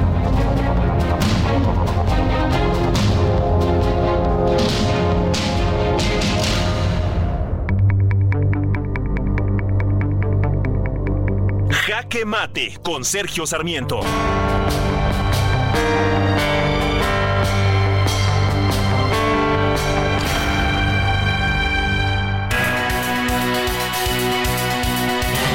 El presidente ha señalado que hoy va a inaugurar su mega farmacia, sí, una farmacia, un almacén, un gran almacén que dice que va a poner fin al desabastecimiento de medicinas que él mismo provocó al ver desmantelado el sistema de compras consolidadas que llevaba a cabo y bastante bien el Instituto Mexicano del Seguro Social. Es curioso, en otros casos el presidente ha eliminado instituciones que dice que eran corruptas como el Seguro Popular no eliminó el Instituto Mexicano del Seguro Social, pero le quitó estas compras consolidadas de medicamentos para dárselas primero a la Oficialía Mayor de Hacienda, que no tenían ninguna experiencia en ese tipo de temas, después a la UNOPS, una organización de las Naciones Unidas también sin experiencia en compra de medicamentos, posteriormente al INSABI, que después se eliminó, más tarde al IMSS Bienestar, que es una institución distinta del IMSS, y ahora a Birmex.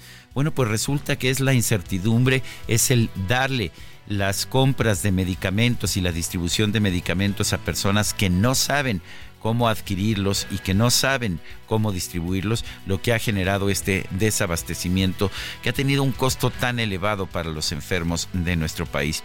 Esto no se resuelve con una ocurrencia más del presidente, con decir voy a tener la farmacia más grande de todo el mundo, aunque les pidió a los periodistas ahí presentes que verificaran si efectivamente era la farmacia más grande de todo el mundo. Una, un almacén, en realidad, que eso es lo que es, de nueve hectáreas en total. Bueno, pues me parece que esto tampoco es la solución. Lo que se necesita es recuperar el sistema de distribución que teníamos con anterioridad, un sistema de distribución realizado por empresas profesionales que llevaban los medicamentos con mayor rapidez, mayor eficacia y a menor costo a todos los rincones del país. Por medio de ocurrencias no se puede gobernar, señor presidente. Esto es algo que usted debería haber sabido ya desde hace mucho tiempo. Yo soy Sergio Sarmiento y lo invito a reflexionar.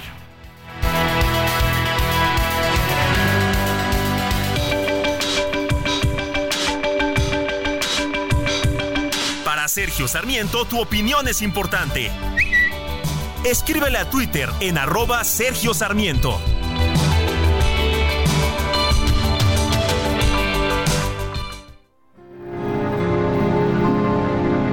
Ya ves, Siempre acabamos así, solo haciéndonos sufrir por no evitar discutir, por no evitar discutir.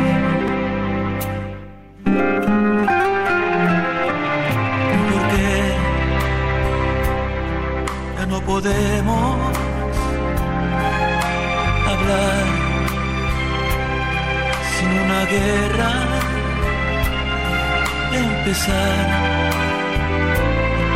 y la queremos ganar y la queremos ganar. ¿A dónde vamos a parar? ¿A dónde vamos a parar? Canta Marco Antonio Solís, cumple cumpleaños, cumple 64 y nosotros lo estamos festejando. Le paso a la humildad y vamos a la intimidad de nuestras almas en total plenitud. Qué románticos estamos terminando este 2023, de eso no hay absolutamente ninguna duda. Es que tenemos alma romántica. Aquí todos, todos los que estamos aquí.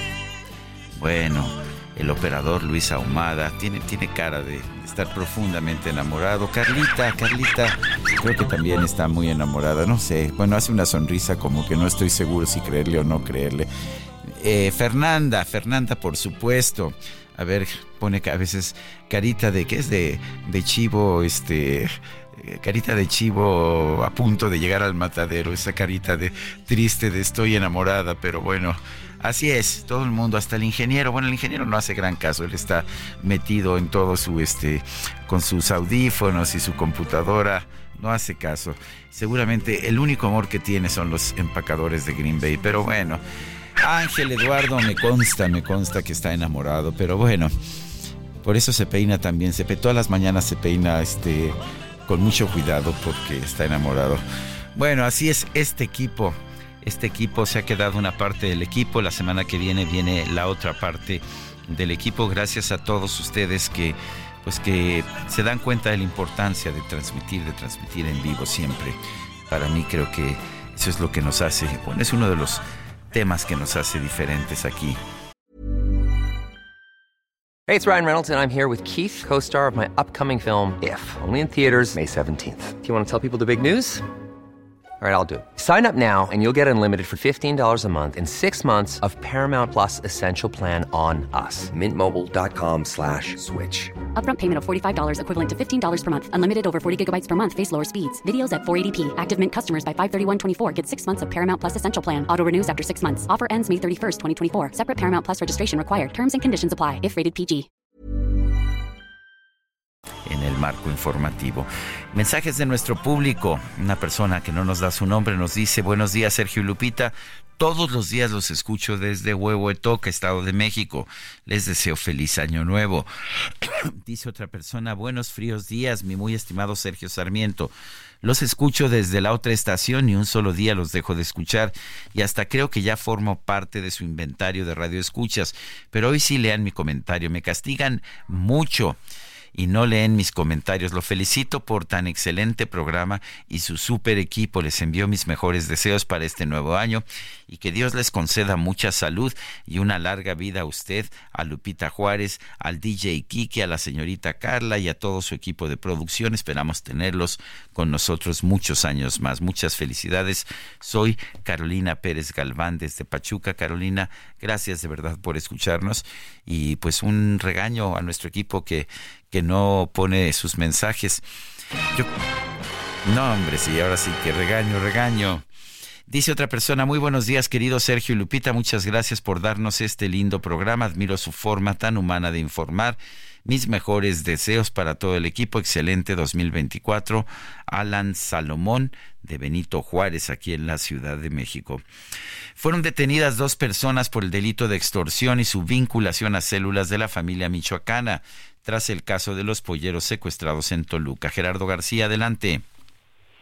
Así es, Sergio, luego de denunciarse el cobro de derecho de piso generalizado a polleros eh, tras el secuestro de cuatro empleados en Toluca, las autoridades de seguridad y justicia mexiquense ya han detenido a dos personas eh, por el delito de extorsión y vinculados a células de la familia michoacana. Durante el día de ayer, la Secretaría de Seguridad informó sobre la captura de Jesús N, de 24 años de edad, quien fue presentado ante el Ministerio Público para determinar, determinar su situación eh, jurídica eh, esta alerta se recibió a partir de un día radio en, la calle Subida de los Álamos en la colonia Lomas Altas, esto en la capital mexiquense, en el lugar del comerciante de pollo, reportó que recibió una nota de papel con un mensaje en el que se le exigía un dinero por realizar su oficio y señaló a este sujeto que tenía como responsable de haberle entregado este citado texto. El primer, eh, la primera detención que había dado a conocer la Secretaría de Seguridad fue el 23 de diciembre, en donde presentó a Santiago Ramón N., quien fue ubicado como posible generador de violencia también de la familia michoacana y eh, relacionado al secuestro de los cuatro empleados de pollo ocurrido al interior de una eh, bodega en Parques Nacionales la madrugada del 22 de diciembre. Hasta aquí el reporte. Gerardo García, muchísimas gracias. Buenos días. Gracias y vámonos ahora con el Químico Guerra. El Químico Guerra, con Sergio Sarmiento y Lupita Juárez. Químico Guerra, ¿cómo estás? ¿Qué nos tienes esta mañana? Adelante. Pues es mi última participación contigo en este año. Sergio. Eso me parece bien, porque el año que viene, uff, hay mucho, mucho que, que discutir en temas ecológicos y en temas de todo tipo del conocimiento. Eh, Sergio, pues sí, terminamos un año muy difícil desde el punto de vista ambiental, eh, el año más caliente desde que se tienen registros confiables de la temperatura global. 2024 seguramente va a ser más caliente, todos los modelos lo indican. Eh, tuvimos pues efectos de este calentamiento con eventos catastróficos. Nuestro país sufrió uno de los más violentos con Otis en Acapulco, la sequía siguió aumentando, eh, pareciera que pues todo estuvo mal, pero no es así, Sergio, es un año eh, mixto, un año que vio pues dos guerras eh, que siguen, ¿verdad? Totalmente absurdas ambas. Y hemos tenido pues estas llamadas de atención, pero también llamadas de esperanza. Hay cosas importantes que sucedieron que pasaron ciertamente inadvertidas con Sergio Sarmiento y Lupita Juárez, sin embargo nosotros sí lo comentamos, aquí tengo lo que comenté el 9 de octubre, donde dije que las emisiones del sector energético se estabilizaron en el primer semestre de 2023 por primera vez desde la revolución industrial con un ligerísimo aumento de 0.2% en comparación con el mismo periodo del año pasado. Esto lo informó Global Electricity Meteor Insights de la consultora muy prestigiada en cuestiones energéticas Ember. Las emisiones globales del sector energético aumentaron solo un 0.2%, como decía yo. Se observaron importantes caídas en las emisiones de la Unión Europea, menos 17%, Japón menos 12%, los Estados Unidos menos 8.6%, Corea del Sur menos 3%. Hubo una caída significativa, Sergio, en la generación de electricidad con carbón en el mundo, sobre todo en los Estados Unidos disminuyó la generación de electricidad con carbón en menos 27%. Estos son muy buenas noticias que como no son tan sexys, ¿verdad? Como toda la discusión está un tanto esquizofrénica de la política, de las guerras, pues de los efectos hidrometeorológicos.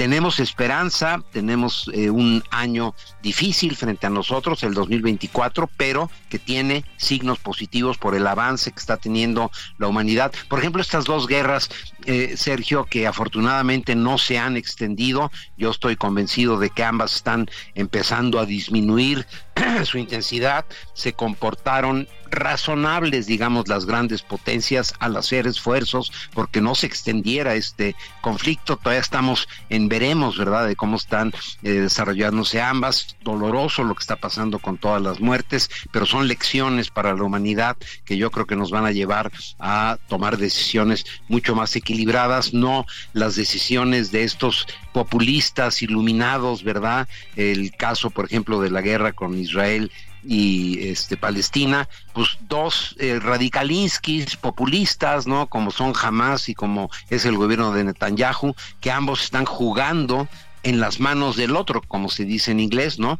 Porque, pues, evidentemente, Netanyahu no es una persona que quiera la paz y no es una persona que vea mucho hacia el futuro, sino a su presente político, igual que los líderes, estos terroristas asesinos de Hamas, eh, que pues están felices, ¿no? De lo que está pasando en Palestina, porque está logrando, ¿verdad?, que la opinión pública mundial se vuelque en contra de, Israel y por otro lado lo que eh, la reacción de Israel que es perfectamente entendible, pero que se podía haber previsto y se podía haber prevenido, según mi opinión. No quiero meterme en eso, sino regresar al hecho de que estamos terminando este 2024 con señales mixtas, pero algunas de ellas positivas. No debemos de perder este eh, esta óptica, este rumbo de que el ser humano tiene esa capacidad de resolver grandes problemas. Esta estabilización, Sergio, por primera vez desde la era industrial de la estabilización en las emisiones de CO2 es un noticiononón que como no es tan sexy, pues no pasó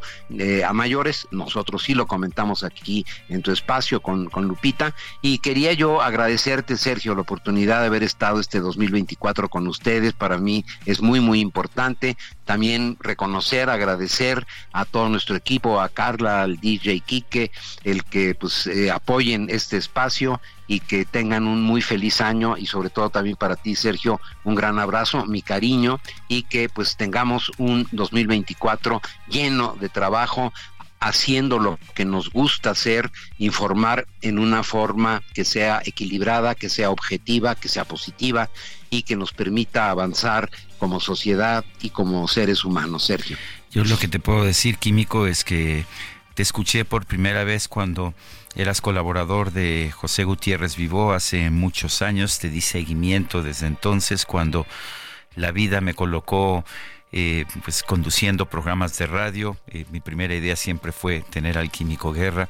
No hay día en que no aprenda algo de ti, no hay día en que no nos enseñes algo. Eh, creo creo que, que, me gusta además la forma optimista con la que ves la vida, me gusta tu filosofía de vida, es un privilegio que además ya llevamos tantos años colaborando juntos, mi querido Químico Guerra. Créemelo que aquí tienes, aquí tienes a un amigo, un amigo de verdad. Igual, igual, Sergio, yo sé, y la amistad que tenemos, como dices, mejor ni decimos cuántos años, pues, pero han sido años de alegría, han sido, exacto, algunos años, pero años muy, muy enriquecedores y positivos, Sergio. Muy feliz año. Feliz año a ti también, en mi caso químico, de amistad y por supuesto de respeto, de respeto por tu trabajo profesional. Son las 8 de la mañana con 45 minutos. Vámonos a la carretera México-Toluca. Gaspar Betancourt nos tiene información. Adelante, Gaspar. Así es, Sergio Auditorio, es el kilómetro 31 de la carretera México-Toluca y que se encuentra cerrado en ambas direcciones debido a un accidente que se registró. Un tráiler que trasladaba aproximadamente 20 toneladas de aceite volcó en este sitio. Hay elementos de la Guardia Nacional y del de, eh, heroico Cuerpo de Bomberos laborando en estos momentos. Está a punto de finalizar la labor para retirar tanto la cabina como la caja de este tráiler. Sin embargo, debido a la gran cantidad de aceite que se derramó en ambos sentidos de la carretera. Las maniobras para poder realizar el lavado de la cinta asfáltica tardarán horas, podrían ser aproximadamente cinco horas las que estará cerrada la circulación de la carretera debido a estas labores para poder lavar bien todo el aceite. Debido a que esta es una pendiente, Sergio, este producto, el aceite se esparció aproximadamente 500 metros a lo largo de esta carretera. Así es que habrá que contemplar estos cortes a la circulación en ambos sentidos de la carretera y la autopista es la opción que se está dando en estos momentos. Muestra algunos contratiempos debido a que toda la afluencia de vehículos se está canalizando hacia la autopista, pero aquí en la carretera cerrada la circulación todavía por varias horas. En estos momentos los elementos del heroico cuerpo de bomberos a punto ya de reincorporar la caja del tráiler para poderla retirar de este sitio y e, e iniciar con estas labores de lavado de la cinta asfáltica. Por lo pronto, Sergio, del que les pues, tengo. Pues qué cosa, Gaspar, este accidente cierra en la carretera federal y la autopista cierra hoy en la noche, a partir de las 8 de la noche. Eh, qué, qué, difícil están poniendo el día a quienes tienen que, que trasladarse entre la Ciudad de México y la Ciudad de Toluca. Así es, sobre todo en esta temporada de vacaciones que mucha gente precisamente aprovecha para salir de la ciudad, así es que habrá que contemplarlo. Esperemos que nos dicen aquí los elementos del Cuerpo de Bomberos que aproximadamente en cinco horas esperan que ya esté rehabilitada la circulación en este sitio. Reiteramos, kilómetros 31, Sergio. Muy bien, pues muchas gracias, Gaspar. Seguimos atentos, buen día. Y son las 8 de la mañana con 48 minutos. Por la esquina del viejo barrio lo vi pasar. Con el tumbao que tienen los guapos al caminar. Las manos siempre en los bolsillos de su gabán. Pa' que no sepan en cuál de ellas lleva el puñal. Usa un sombrero de ala ancha de medio. Bueno, es, déjeme decirle, todo un referente musical. Rubén Blades, así se pronuncia su nombre, es un nombre inglés, él mismo lo pronuncia Blades, aquí en México lo conocemos con el apellido españolizado, Rubén Blades, eh, uno de los creadores de la salsa ya en los años 70 en la ciudad de Nueva York. Él nació en Panamá y va a estar en México. Va a estar en México este próximo 31 de diciembre en un concierto. Vamos con Cynthia Stettin que nos tiene la información. Muy buenos días, Sergio. Buenos días al auditorio. Pues el jefe de gobierno, Martí Batres, anunció que habrá un operativo especial para salvaguardar la integridad de los asistentes al concierto de Rubén Blades el próximo 31 de diciembre en el Ángel de la Independencia, esto con motivo de la celebración de fin de año. En conferencia de prensa detalló que se espera la presencia de más de 100.000 personas y por ello la Secretaría de Seguridad Ciudadana apoyará con 2.000 policías, 62 vehículos, 4 ambulancias, 4 drones y un helicóptero de cóndores. Asimismo, personal de diversas dependencias del gobierno capitalino estarán desplegados entre la columna del Ángel de la Independencia y la glorieta del Agüehuete.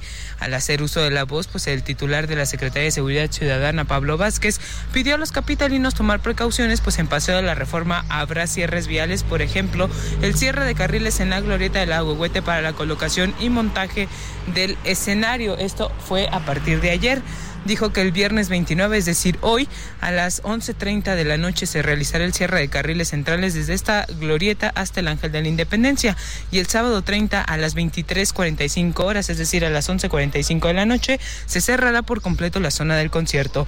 Finalmente agregó que la vialidad se reabrirá hasta el próximo primero de enero del 2024 a las 2 de la tarde. Es la información que tenemos hasta el momento. Muy buenos días, seguimos pendientes. Gracias, Cintia Stettin, por esta información y vámonos hasta Reforma precisamente con Javier Ruiz. Adelante, Javier. Gracias, Sergio. Y mientras van pasando los minutos, Sergio, también pues va a incrementar, incrementándose el aforo vehicular. Ya avance lento ese que tenemos sobre el paseo de la Reforma en los carriles laterales de insurgentes en dirección hacia la zona de la columna del Ángel de la Independencia. Hay dos eh, carriles, uno de ellos es utilizado por el Metrobús y esto provoca que el avance sea demasiado complicado. Hay que evitar este punto. El sentido opuesto también eh, con rezagos, a las menos para llegar al entronque con la avenida Niza y más adelante la incorporación a la avenida de los insurgentes. No está además utilizar como alternativa la avenida Chapultepec, es la mejor opción para evitar pues, estos carriles centrales del Paseo de la Reforma debido a que están colocando pues este escenario para justamente el concierto de fin de año, así que hay que evitar ese punto, de la misma manera eh, Avenida Rin pues está cerrada la circulación, así que pues no sabemos también a quién utilizar la Avenida de los Insurgentes para evitar contratiempos viales. De momento, Sergio, el reporte que tenemos. Javier Ruiz, gracias, gracias por esta información y vale la pena señalar que pues sí, hay muchas oficinas allá en el Paseo de la Reforma y a los oficinistas pues no les importa, este fin de semana casi nadie trabaja, pero hay mucha gente que vive ahí, hay miles de personas que viven en las colonias Cuauhtémoc y la colonia Juárez, a ambos lados del Paseo de la Reforma, y a ellos sí les echan a perder este fin de semana. Vamos con otros temas. Con un balance de actividades, el magistrado Reyes Rodríguez Mondragón se despidió de la presidencia del Tribunal Electoral del Poder Judicial de la Federación que encabezó durante dos años. Misael Zavala, cuéntanos. Muy buenos días, Sergio. Buenos días. Efectivamente, Sergio, pues el magistrado Reyes Rodríguez Mondragón prácticamente ya se está despidiendo de la presidencia del Tribunal Electoral Federal, la cual estuvo pues encabezada por él durante dos años. En este sentido, pues realizó un balance en el que advirtió que el actual proceso electoral significan desafíos que los pondrán a prueba para garantizar la legalidad de comicios que deben ser competitivos, libres y también transparentes. En esta misiva, Reyes Rodríguez, quien concluye su cargo de presidente de la Sala Superior el próximo 31 de diciembre debido a una presión de tres magistrados que lo obligaron a renunciar a esta posición, indicó que las democracias en el mundo enfrentan un momento único. También sostuvo que durante dos años al frente del tribunal se ha buscado que este, eh, el máximo órgano electoral del país, esté a la altura de las exigencias de una sociedad tan vibrante como la de la democracia mexicana indicó que el proceso electoral eh, actual coloca al tribunal ante claros desafíos propios de las elecciones democráticas, la cual lo pondrán a prueba para garantizar la legalidad de los comicios que deben de ser competitivos, libres y también transparentes. El magistrado presidente destacó que su presidencia de septiembre de 2021 y hasta el 31 de diciembre de 2023 partió de la importancia de definir las necesidades y los retos del tribunal para acercar al quehacer institucional a la ciudadanía de una forma más efectiva. También les comento que ayer, en un encuentro privado, los magistrados de la Sala Superior de este Tribunal Electoral Federal garantizaron a la precandidata presidencial por el PAN, PRI PRD Xochitl que actuarán con independencia, autonomía e imparcialidad. En una reunión en las oficinas del Tribunal Electoral Federal, los magistrados Mónica Soto Fregoso, Felipe de la Mata y también Felipe Fuentes Barrera ofrecieron a la presidencial todas las garantías durante el proceso electoral. Este encuentro es parte de las reuniones que tendrán eh, pues los magistrados de la sala superior con todos los actores políticos, incluido también en los próximos días se reunirán con Claudia Sheinbaum y otros eh, pues aspirantes a cargos públicos. Sergio Lupita, hasta aquí la información. Bueno, pues muchas, muchas gracias uh, por este reporte, Misael Zavala. Son las 8 de la mañana con 54 minutos. Vamos a una pausa y regresamos. Una guerra empezar y la queremos ganar y la queremos ganar. ¿A dónde vamos a parar? Con esta hiriente y absurda Para Sergio Sarmiento, tu opinión es importante. Escríbele a Twitter en arroba Sergio Sarmiento.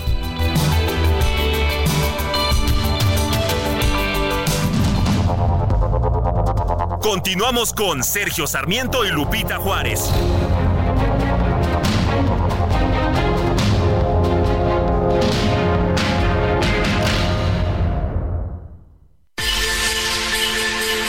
Escucha la H, Heraldo Radio.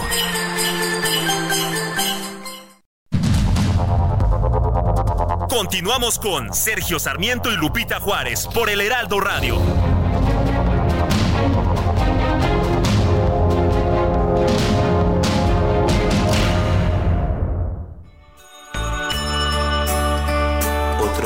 Se ha ido, cuántas cosas han pasado. Algo hemos aprendido y algo hemos olvidado. Pero dentro aquí en mi alma, nada, nada ha cambiado. Siempre te tengo conmigo sigo tan enamorado. Las lucecitas de mi árbol parece que hablan de ti. Y entre piñatas y sonrisas siento que no estés aquí. En el Esto se llama Navidad sin ti. Estamos escuchando al Buki Mayor, Marco Antonio Solís. Hoy, hoy es su cumpleaños. Llega Navidad y yo sin ti. Eres Navidad sin ti. Mensajes de nuestro público. Dice una persona, saludos Sergio, lo mejor para el año entrante, muy valioso tener información veraz, larga vida su programa, saludos a Lupita. Otra persona nos dice, hola don Sergio, quiero expresar mi agradecimiento a usted, a Lupita y a todo el equipo del Heraldo Radio por la dedicación, esfuerzo y profesionalismo que han demostrado a lo largo de este año. Sus programas diarios no solo son informativos, sino también amenos, y eso es algo que valoramos mucho. La manera en que comunican las noticias sin protagonismos, manteniendo la neutralidad y proporcionando comentarios objetivos y claros, los distingue y nos hace seguir siendo fans desde eh, fans por muchos años más. Felicidades y que el próximo año esté lleno de la misma calidad, mejor salud y mayor progreso para todos. Con aprecio y mis mejores deseos, Andrew Bananas. dice otra persona, mi esposa y yo lo escuchamos en puntísimo todos los días.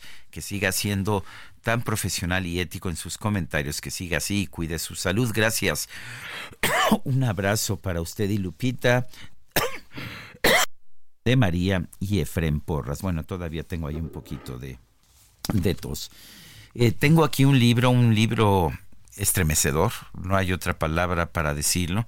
Se llama La masacre de Allende, crónica de un crimen de Estado. Estado escrito con Z, es de Juan Alberto Cedillo, reportero, quien fue reportero de proceso, eh, que así empezó, de hecho, cubriendo esta situación de, del municipio de Allende y la verdad es que lo que nos trae es un libro realmente muy inquietante, muy bien investigado. Juan Alberto Cedillo, gracias por tomar nuestra llamada. Mucha gente no conoce la matanza de Allende. Eh, recuerdan la de San Fernando, recuerdan otras matanzas. Pero, ¿qué tiene la matanza de Allende? Que además tengo entendido fue mucho más, uh, con, mucho, con mucho más mortífera eh, que, la gente simple y sencillamente no la reconoce, no la recuerda. Pues muchas gracias, Sergio, por la invitación para platicar contigo y tu auditorio. Eh, primero, desearte que te recuperes al 100, que se te baje la tos y lo mejor para el próximo año. Eh, te comento que este libro es ah, producto de 10 años de investigación de este caso que desgraciadamente a pesar de que es el hecho violento más trascendente en la historia reciente de México con cerca de 300 víctimas. Es una de las masacres menos conocida, menos difundida, menos investigada, comparándolo, por ejemplo, con Ayotzinapa, ¿no? Ayotzinapa tiene 10 veces más proyección mediática conocimiento que lo que sucedió en Allende. Y eso se debe a que durante los primeros dos años de que ocurrió esta situación, eh, tanto el gobierno de Coahuila como autoridades federales, principalmente la Secretaría de la Defensa Nacional, lo ocultaron. La masacre de Allende eh, empezó el, 11, el 18 de marzo del año 2011, o días antes, digamos, y se extendió durante varias semanas. Durante esas semanas, grupo o delincuencial Los Zetas ah, desaparecieron a personas en el municipio de Allende, Coahuila, en la región del norte, como ciudades como Piedras Negras, Acuña, Moncloa, Sabinas.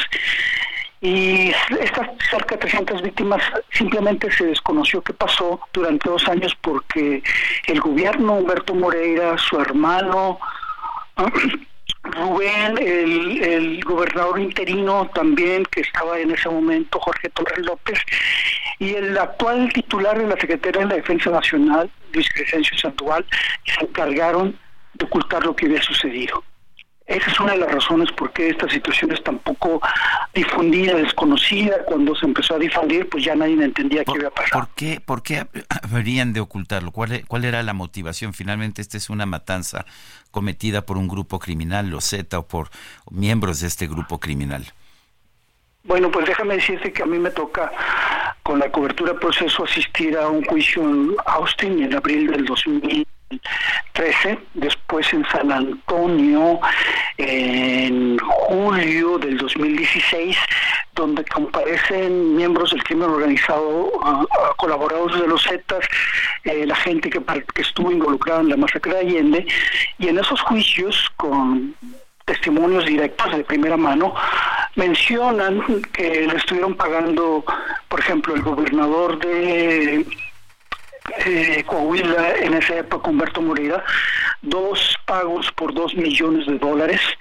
una primera entrega y una segunda, que es decir, en total 4 millones de dólares para que los Zetas mantuvieran impunidad en Coahuila.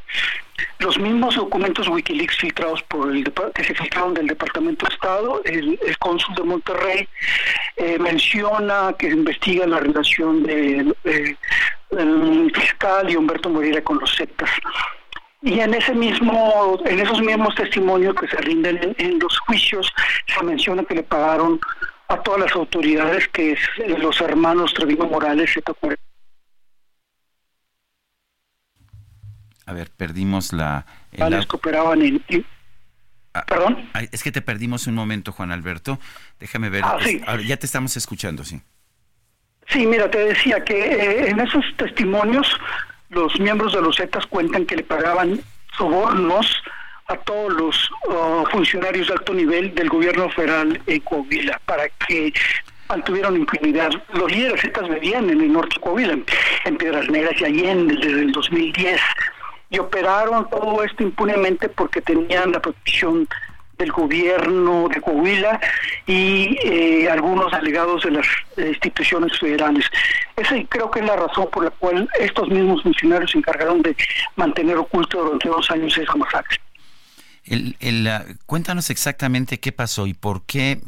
Sé que es una masacre muy amplia y que eh, los miembros de los Z parece que nos escuchas, ¿no, verdad? Parece que perdimos la llamada. Se estaba escuchando con algunas eh, interrupciones, pero vamos a ver si podemos recuperar esta llamada. Estamos conversando con Juan Alberto Cedillo, La masacre de Allende, crónica de un crimen de Estado. Estado escrito con Z, es el nombre de este libro. A ver, te perdimos otra vez, se nos cortó la llamada. Eh, sí, sí, sí. A ver, entonces te quería yo preguntar por qué, por qué acribillaron, por qué mataron a tantos inocentes, gente que no tenía nada que ver con, pues, con el narcotráfico. Mira, eso tiene que ver también con un, con un error de la DEA que es parte de la responsabilidad menor quizás, pero un error de la DEA provoca esta situación. Eh, la DEA ubica al principal contacto de los Zetas que está distribuyendo la droga en Dallas. Ellos estaban, según estos testimonios que te cuento, estaban metiendo una tonelada de droga a los Estados Unidos.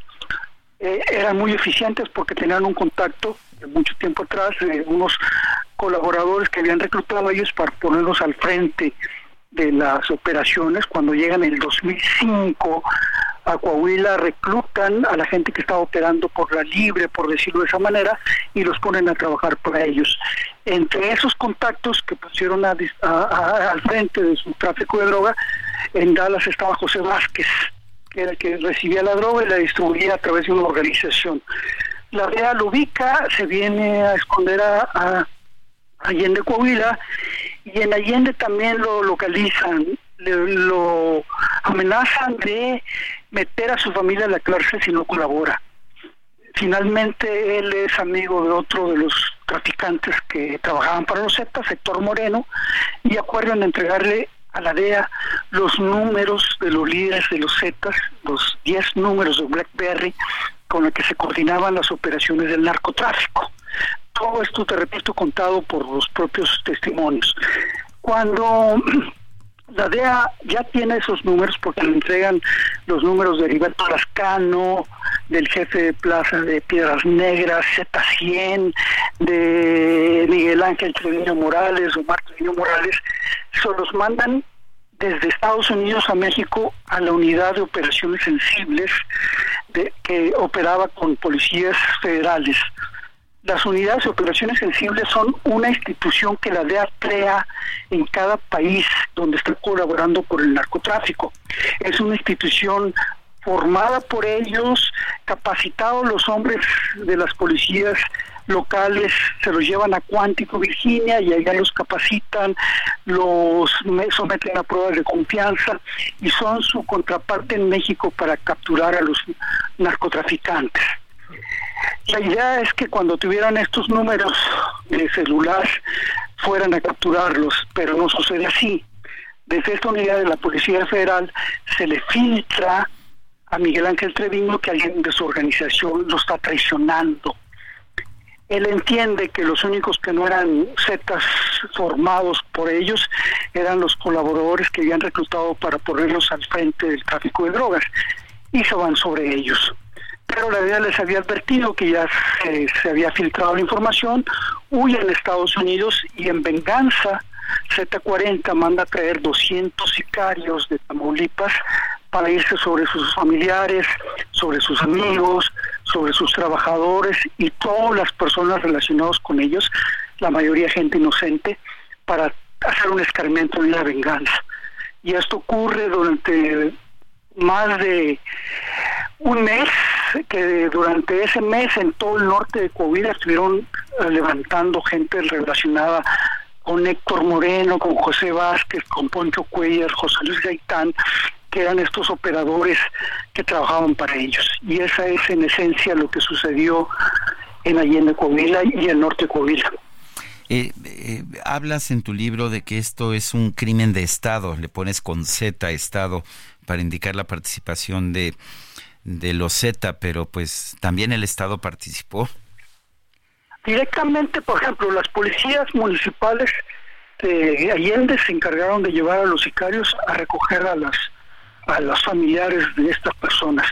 Pero ah, si nos ponemos a revisar toda la documentación que presento al final, los reportes, las declaraciones oficiales, los documentos que solicité a transparencia de todas las dependencias que investigaron esto, pues hay una protección del Estado. Finalmente el gobierno en Coahuila le da la impunidad y le da la facilidad a los Zetas que operen eh, todo impunemente durante 10 días sacando gente y se enteraron en, los en los oh, trabajos que hizo Sergio Guaya en el desamparo se mencionan miles de llamadas de auxilio a las autoridades que no hicieron nada la fiscalía cuando iban a denunciar les, pasaba a los ETA los nombres de la gente que estaba denunciando para que fueran por ellos. Y finalmente hay una protección de la policía, del, ejército porque no hizo nada. Presento dos documentos donde se les entregan a la guarnición de Piedras Negras que dirigía Crescencio Sandoval la información de que estaba ocurriendo eso y no hicieron nada. Pues Crescencio estuvo esa noche que empiezan los levantones, como ellos decían, estaba en una boda en Piedras Negras y no hizo nada. Entonces, esa es la participación del Estado ser omiso ante toda una situación que estaba ocurriendo. Bueno, pues es, es inquietante. Ahí está la investigación en el libro La masacre de Allende, crónica de un crimen de Estado. Gracias por conversar con nosotros, Juan, Alberto Cedillo. Buenos, buenos días. Gracias. Bueno, y vamos con otros temas. Este miércoles, miles de integrantes de la principal central sindical y de organizaciones sociales de Argentina se manifestaron ante la sede del Poder Judicial en contra del decreto del presidente Javier Milei que desregula la economía allá en Argentina. Stephanie Enaro es experta en temas de geopolítica, columnista en periódicos. Gracias, Stephanie, por tomar nuestra llamada. Cuéntanos, eh, sabíamos que Javier Milei no iba a poder hacer reformas sin enfrentarse a resistencia, sobre todo por parte de los sindicatos peronistas. Eh, han tenido estas manifestaciones multitudinarias, pero eh, ¿cuál ves que sea la situación? ¿Van a volver inmanejable el país o simple y sencillamente eh, la gente va a seguir apoyando a Javier Milei, que fue electo pues por una mayoría clara? Buenos días, Sergio. Creo que es interesante lo que está pasando en Argentina. Efectivamente, Javier Milei cumplió su promesa de campaña y sacó la sierra llegando al poder. No hay que olvidar que llegó apenas este 10 de diciembre a la presidencia de Argentina con un 55% de los votos.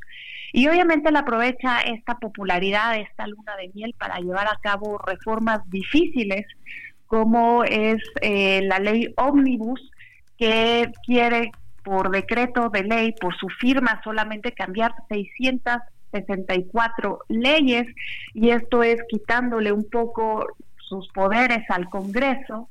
Él decreta el decreto nacional de urgencia que entra en vigor hoy por la noche y con eso le espera lograrlo, pero como bien lo decías, no lo tiene fácil hay protestas, ya hay una ley que más de tres personas que interfieran con los servicios públicos o que bloqueen las, las eh, vías públicas pues pueden ir a la cárcel entre tres y cinco años.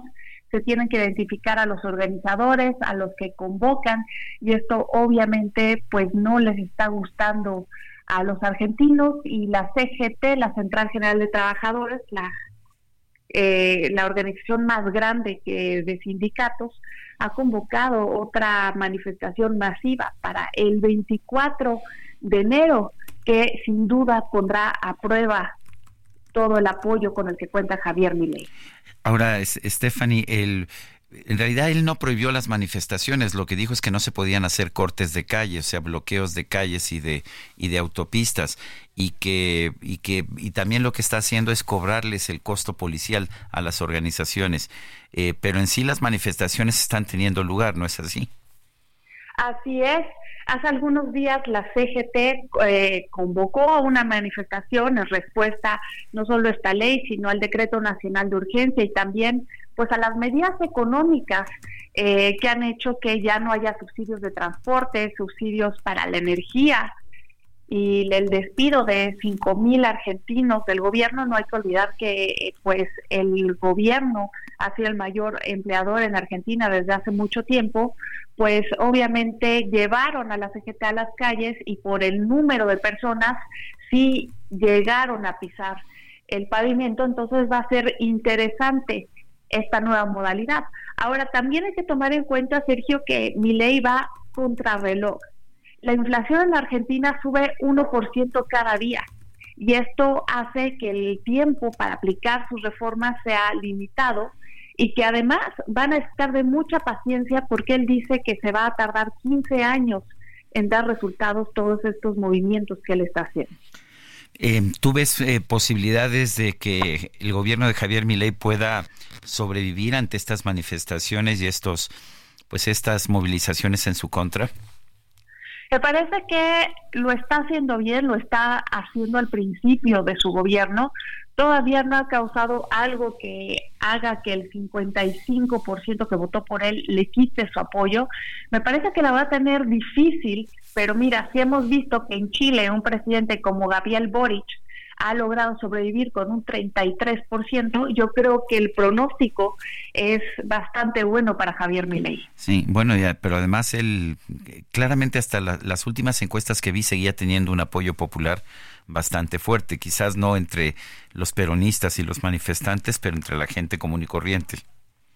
Sí, así es, cuenta con gran apoyo popular y sobre todo él ha capitalizado ese enojo y con ese enojo es con el que él está actuando y obviamente a todo aquel que se opone a las medidas que él está intentando llevar a cabo, dicen que se oponen a la voluntad de los argentinos que votaron por un cambio en las urnas. Entonces, claramente es un giro de timón para Argentina, que además, Sergio, no hay que olvidar que el día de hoy formalizó que ya no quiere ser parte de las BRICS. Esto fue algo que llevó a cabo Alberto Fernández. Ya dijo que no quiere unirse al bloque donde están Brasil, Rusia, India y China. Pues Stephanie Enaro, eh, gracias por ayudarnos a entender. Vamos a ver qué sucede está terminando el año pues con estas manifestaciones en Argentina. Perdón, he andado todavía malito de tos. Te deseo lo mejor en este año que termina, mi querida Stephanie, y el año que viene también, por supuesto, que tengas muchísimo éxito como siempre. Igualmente, querido Sergio, felices fiestas y estamos platicando en enero sobre lo que pasa en Argentina porque seguro va a dar mucho de qué hablar. Me queda clarísimo. Gracias. Es Stephanie Enaro especialista en temas de geopolítica. La Secretaría de Estado del Estado de Maine, allá en los Estados Unidos, retiró a Donald Trump de la boleta de la primaria presidencial en ese estado, una semana después de que el Tribunal Superior de Colorado hizo lo mismo.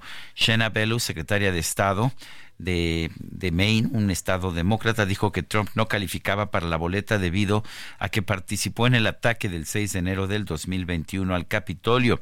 Por lo tanto, se le prohíbe postularse a la presidencia en virtud de la decimocuarta enmienda de la Constitución de los Estados Unidos. Eh, señala esta secretaria de Estado del estado de Maine que el papel de Trump en el ataque al Capitolio de Estados Unidos viola la sección tercera de la enmienda, de la decimocuarta enmienda que prohíbe ocupar cargos públicos a quienes participen, participen en una insurrección. Vale la pena señalar que el estado de Colorado ha determinado la misma prohibición para que Trump participe en las elecciones primarias, ahora es Maine. Sin embargo, el estado de Michigan, eh, la Suprema Corte del estado de Michigan eh, se negó a intervenir en el tema y permitió el registro de Donald Trump. Son las nueve de la mañana con 22 minutos.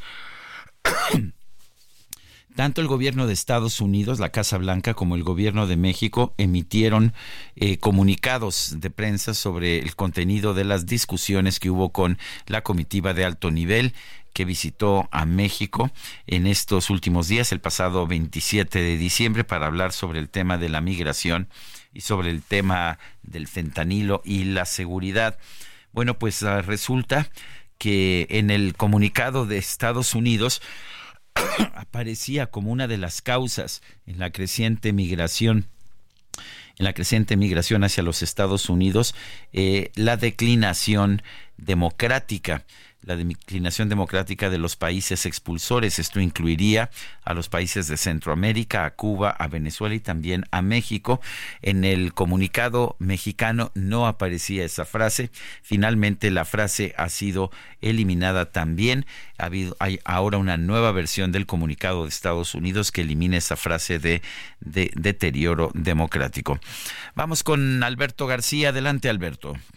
Sergio, ya viernes cerrando el año y queremos pedirle a nuestros amigos de nueva cuenta que paren todo y que hagan silencio para descubrir a qué suena la tarjeta de crédito Mercado Pago. A ver, no pagan ni un pesito de anualidad y van a disfrutar de meses sin intereses en Mercado Libre durante todo el año. Así es, por eso es que cada vez más mexicanos eligen la cuenta de Mercado Pago para obtener su tarjeta de crédito, lo cual suena bastante bien para iniciar el año, ¿no? Así que ya lo saben, si esto que acaban de escuchar los convenció como a mí, solamente tienen que abrir su cuenta en Mercado Pago para pedir la suya. Que tengan todos un excelente fin de semana e inicio de 2024. Bueno, y nosotros vamos a una pausa, regresamos en unos instantes más. Y algo hemos olvidado. Pero dentro aquí en mi alma, nada, nada ha cambiado. Siempre te tengo conmigo, sigo tan enamorado. Las lucecitas de mi árbol.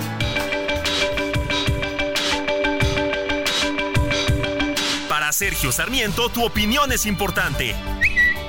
Escríbele a Twitter en arroba Sergio Sarmiento.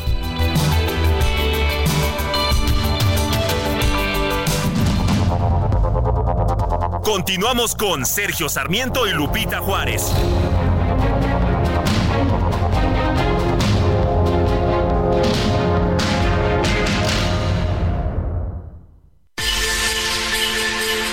Escucha la H, Heraldo Radio.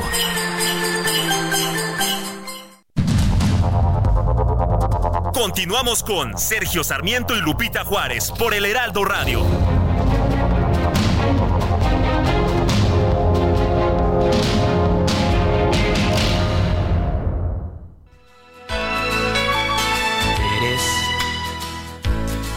Que a mi vida le ha dado todo. Eres sensacional. Y tú,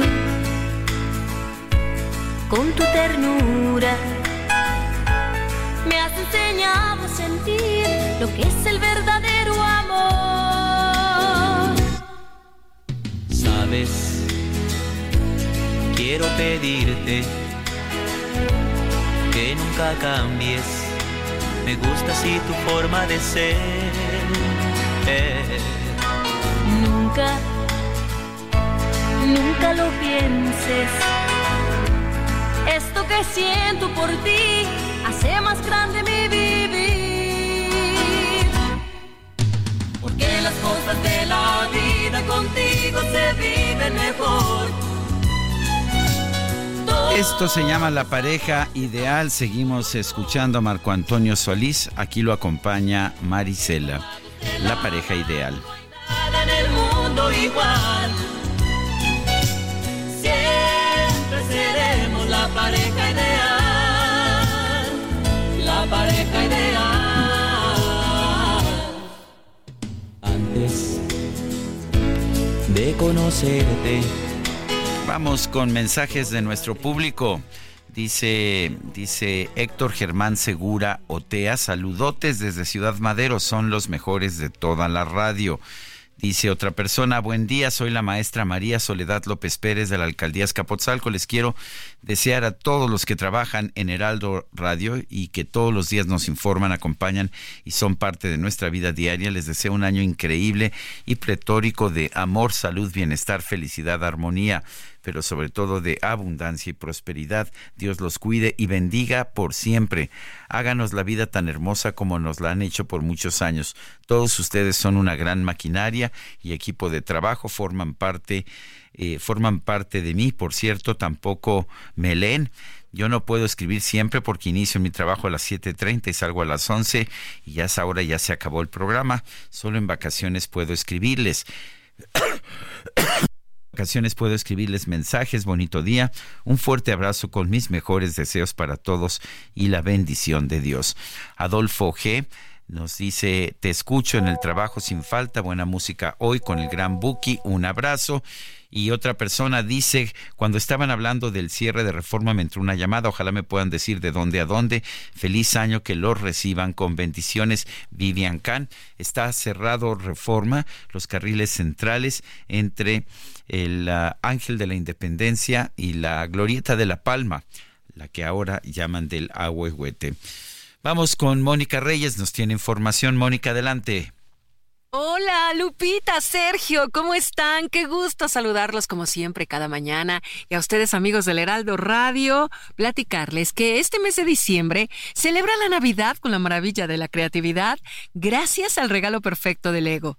¿Quieres sorprender a tus seres queridos con algo extraordinario? Los sets de Lego ofrecen la oportunidad de construir no solo modelos, sino también momentos mágicos que perdurarán en el tiempo, desde flores llenas de color hasta coches detallados, pasando por héroes y heroínas, princesas soñadoras y estructuras arquitectónicas impresionantes. Cada línea temática de Lego es una invitación a explorar y crear. Por eso, haz de esta Navidad una experiencia única con el regalo perfecto para niños, niñas y adultos con Lego. Gracias, regreso con ustedes. Me dio gusto saludarlos. Muchas gracias a ti, Mónica Reyes. Y son las 9 con 34 minutos. Ya se acerca la combi deportiva. Vamos a tener felicidad verdadera, verdadera. La micro deportiva.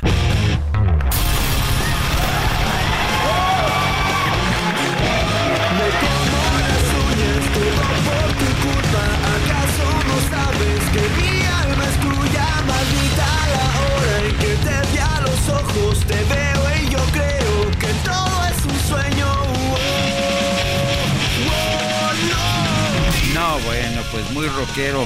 Ángel Eduardo Gutiérrez en la combi deportiva. ¿Qué nos tienes esta mañana? Sergio, así es. Ahora sí, como dicen por ahí, que más vale pedir perdón que permiso. Hoy sí tomamos robada la, la micro deportiva por completo. Inclusive mis amigos de la producción me hicieron el favor de ponerme mi música de la juventud, de cuando yo era un adolescente rockero. Y pues ahora sí, vamos a tener que... ¿Ahora eres un viejo rockero o qué ahora, pasa? Pues sí, ahora ya, ya estoy chaborruqueando, como dirían en las redes sociales. Pero pues con mucha actitud, eso sí. Y pues esta es nuestra última emisión de este año de la Combi Deportivo. Vamos a tener que clausurar esta temporada, pero amenazamos con volver, nos dimos cuenta que la productora no había pagado la verificación de la combi. Ah, no, pues esta productora es muy descuidada. Yo creo que nos van a guardar un rato Y pues hay que aprovechar el tiempo. Vamos a empezar de una vez con la información deportiva. Porque, ¿qué creen que en el arranque de la semana 17 de la NFL, los cafés de Cleveland derrotaron 37-20 a los Jets de Nueva York para asegurar un inesperado boleto a la postemporada en una campaña que han estado, bueno, plagada de lesiones. De esta forma los cafés clasifican a la postemporada por segunda vez desde 2002 y ahora tienen asegurados por lo menos un pasaje de comodín y siguen con la oportunidad de coronarse en la división norte de la conferencia americana.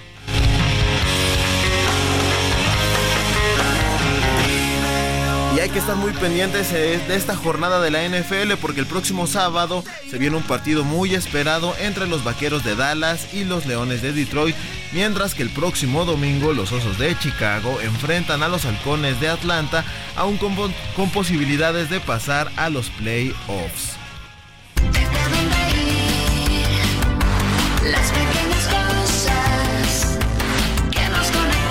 Y en el cierre de la jornada 19 de la Premier League, el Arsenal se vio sorprendido en el Emirates Stadium al caer por marcador de 2 a 0 ante su vecino de la ciudad de Londres, el West Ham, donde por cierto milita el centrocampista mexicano Edson Álvarez.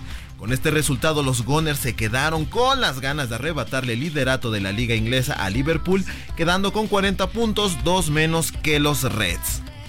No sé cómo explicarte, no eres una y ya que estamos hablando de equipos londinenses, hay que mencionar que el Tottenham cayó por marcador de 4-2 en su visita al Brighton, con lo cual se desploma hasta la quinta posición, quedando fuera de la zona de clasificación para la UEFA Champions League.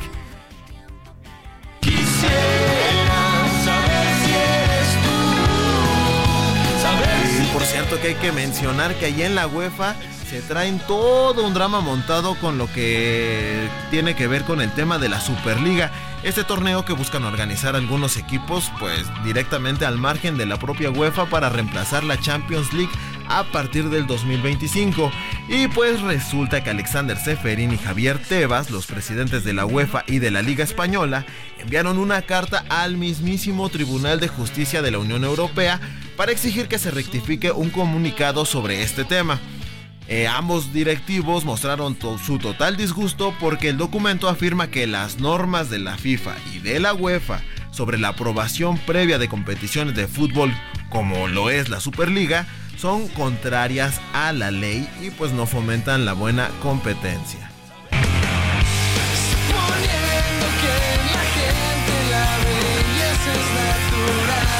Y ya que nos pusimos un poco hemos, vamos con unas malas noticias para todos los chivermanos, ya que el rebaño anunció la cancelación de su partido de preparación de este sábado contra los Leones Negros, esto debido a que su nuevo director técnico Fernando Gago ha tenido muy poco tiempo de trabajo con el equipo.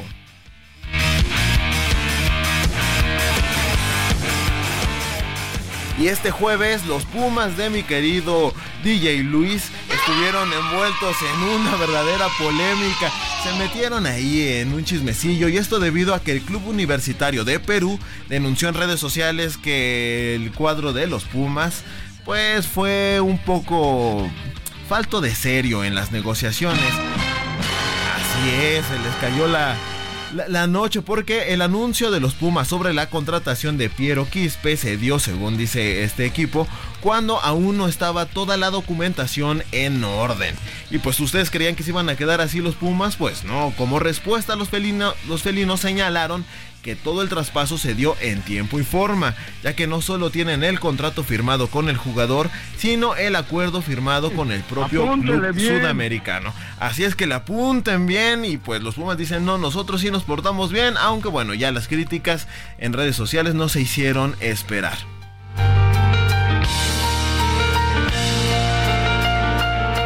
Y más del fútbol mexicano porque siguen todos los fichajes de cara al torneo clausura 2024. Todos están moviendo sus fichas y Cruz Azul hizo oficial la contratación de Gabriel Toro Fernández como su tercer refuerzo. El Puebla anunció el fichaje del mediocampista Fernando Navarro procedente del Toluca, quien llega como agente libre y tras mucho jaloneo el Atlas informó que llegó a un acuerdo para contratar a Raimundo Fulgencio, quien militaba en los Tigres.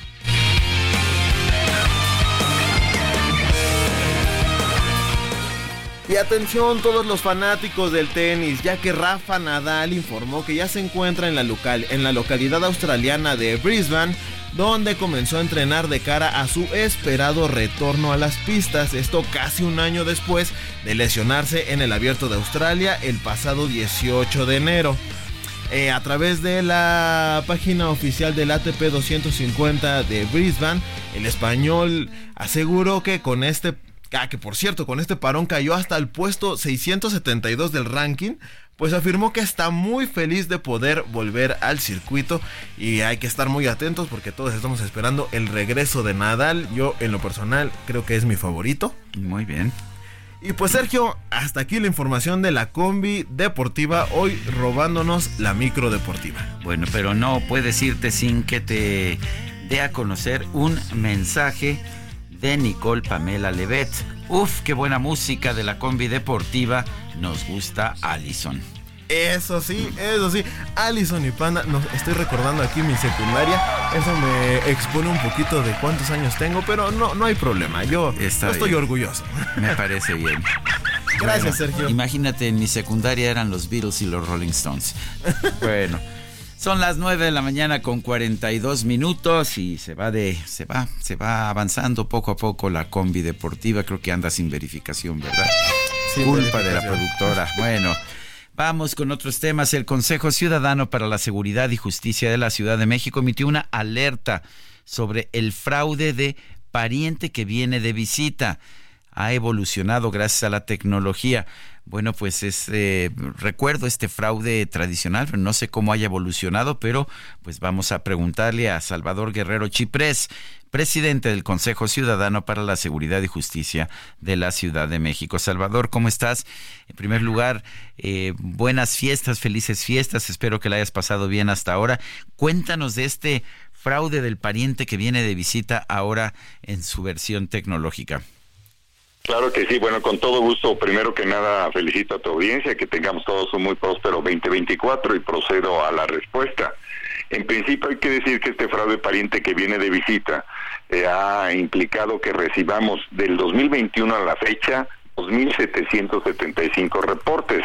Básicamente son historias de un presunto consanguíneo, un presunto familiar, que con llamadas de sondeo o con investigación a partir de nuestra huella digital va identificando quiénes son los integrantes de nuestra familia con respecto de los cuales a lo mejor no tenemos una relación constante y aprovecha ese conocimiento o las llamadas de sondeo para generar una cierta confianza y una cierta historia posterior. Pues decir, tío Sergio, ¿cómo estás? Y empieza una narrativa en la cual eh, ellos dicen una o dos o tres llamadas después que necesitan ayuda para el avión, para el camión, para el tren, para un tema médico, para un tema laboral, para un tema penal, Ministerio Público, cualquiera.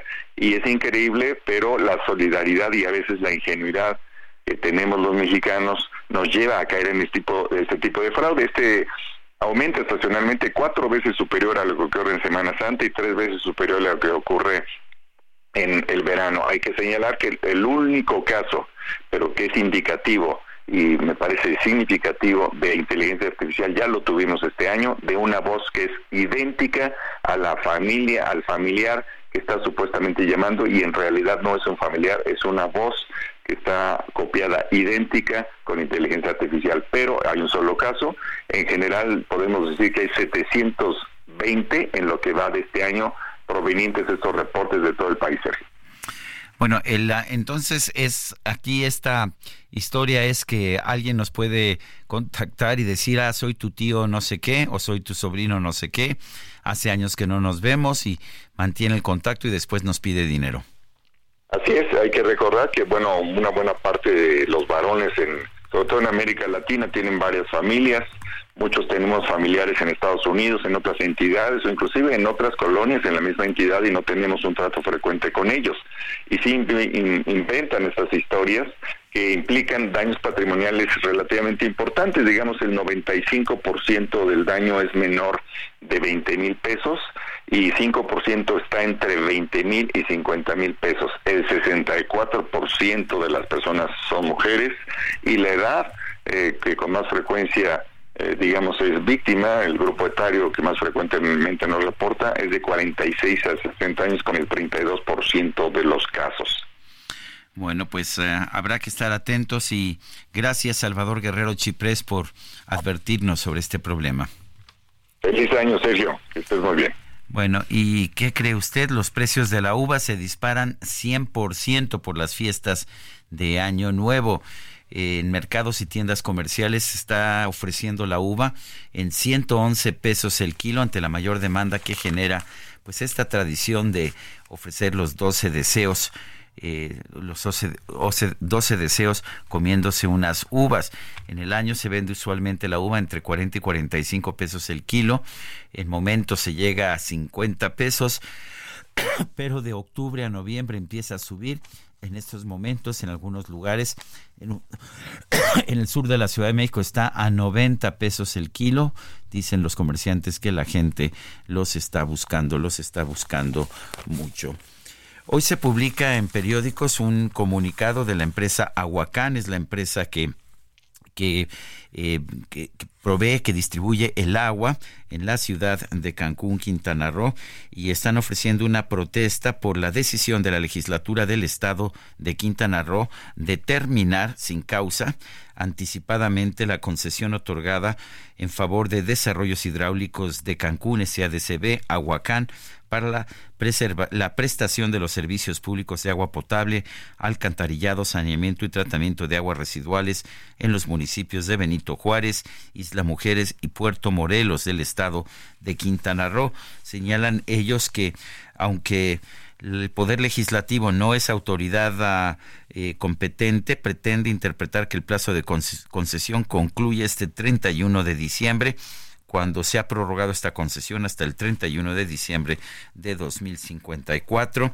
Eh, señala a la empresa Aguacán que va a tomar medidas legales en caso de que se lleve a cabo esta medida y que pues que además pues están afectando a muchísimos inversionistas, particularmente de Afores que tienen invertido dinero en, en esta infraestructura. Señala que que han invertido ellos miles de millones de pesos en mejorar el servicio de agua de esta zona de Quintana Roo y que pues esta esta cancelación de la concesión de que gozan tendría consecuencias muy negativas para la empresa, para los consumidores y para los accionistas, que son también trabajadores que tienen afores.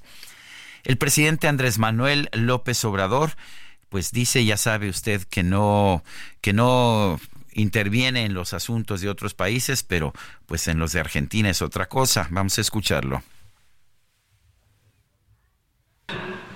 No funciona eso. El autoritarismo no funciona. Es cosa de no caer en la trampa de la violencia, porque ahí sí. ¿Qué tienen ellos? la fuerza bruta. No tienen la razón. Entonces se imponen con la fuerza. Es el terror. Y si la gente este, se abstiene, se inhibe cuando hay mano dura. Eso han sido las dictaduras en Argentina y en Chile. Entonces no hay que, caer en eso. Bueno, esa es la posición del presidente Andrés Manuel López Obrador. Vale la pena señalar que el gobierno, el nuevo gobierno de Argentina de Javier Milei, sí ha permitido manifestaciones, pero no ha permitido ya bloqueos de calles y carreteras que eran comunes en las movilizaciones que tenían lugar en ese país. Son las nueve de la mañana con 51 minutos. Vámonos, vámonos a un resumen de la información más importante que se ha generado esta mañana.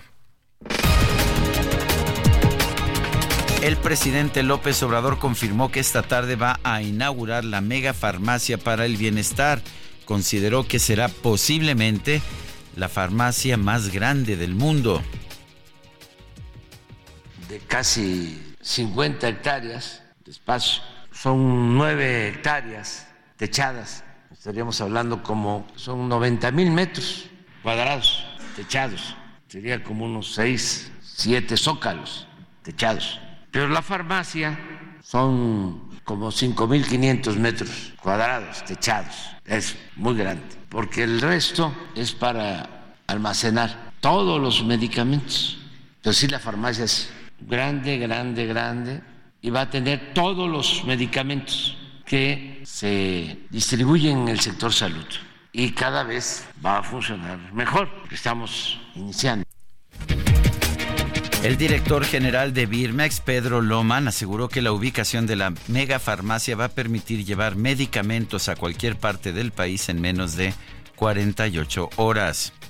¿Por qué se decidió este inmueble, entre otras cosas? Lo primero, por su ubicación. El inmueble está partiendo de la carretera Querétaro, pasan ustedes la caseta Tepoztlán, a 14 kilómetros de la misma está la desviación a Tula, Corobas, y a 5 kilómetros de esta desviación está el inmueble. Estamos a 30 kilómetros del arco norte, y a 5.200 metros del inmueble de ingresar al circuito exterior mexiquense. También a, partir del circuito exterior mexiquense estamos a 30 minutos del Aeropuerto Internacional Felipe Ángeles. Lo más relevante es que esta ubicación le permite a esta megafarmacia satisfacer por tierra la demanda del 70% de la población del Estado mexicano en un lapso, en un lapso no mayor a 48 horas.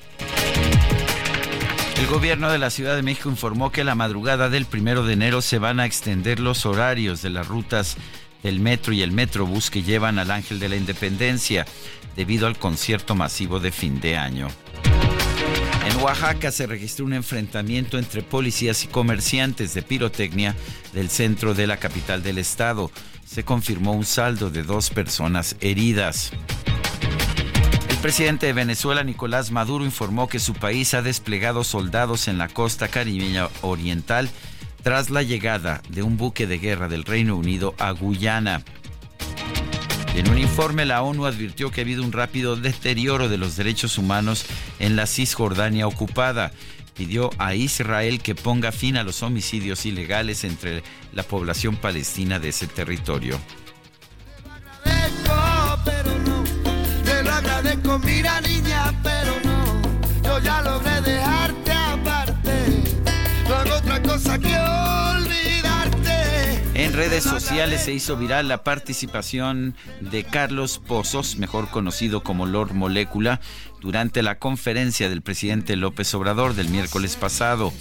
Este Lord Molécula le entregó al mandatario un juego de dominó y le pidió que le permita jugar con él cuando concluya su mandato. El presidente, sin embargo, dijo que no, que en su, en su retiro no va a atender a nadie. Se nos acabó el tiempo. Hasta el próximo lunes. Gracias de todo corazón. Quiero decirte esta noche sin vacilación que yo no aguanto lo que traigo aquí en mi corazón. Me gusta Heraldo Media Group presentó Sergio Sarmiento y Lupita Juárez.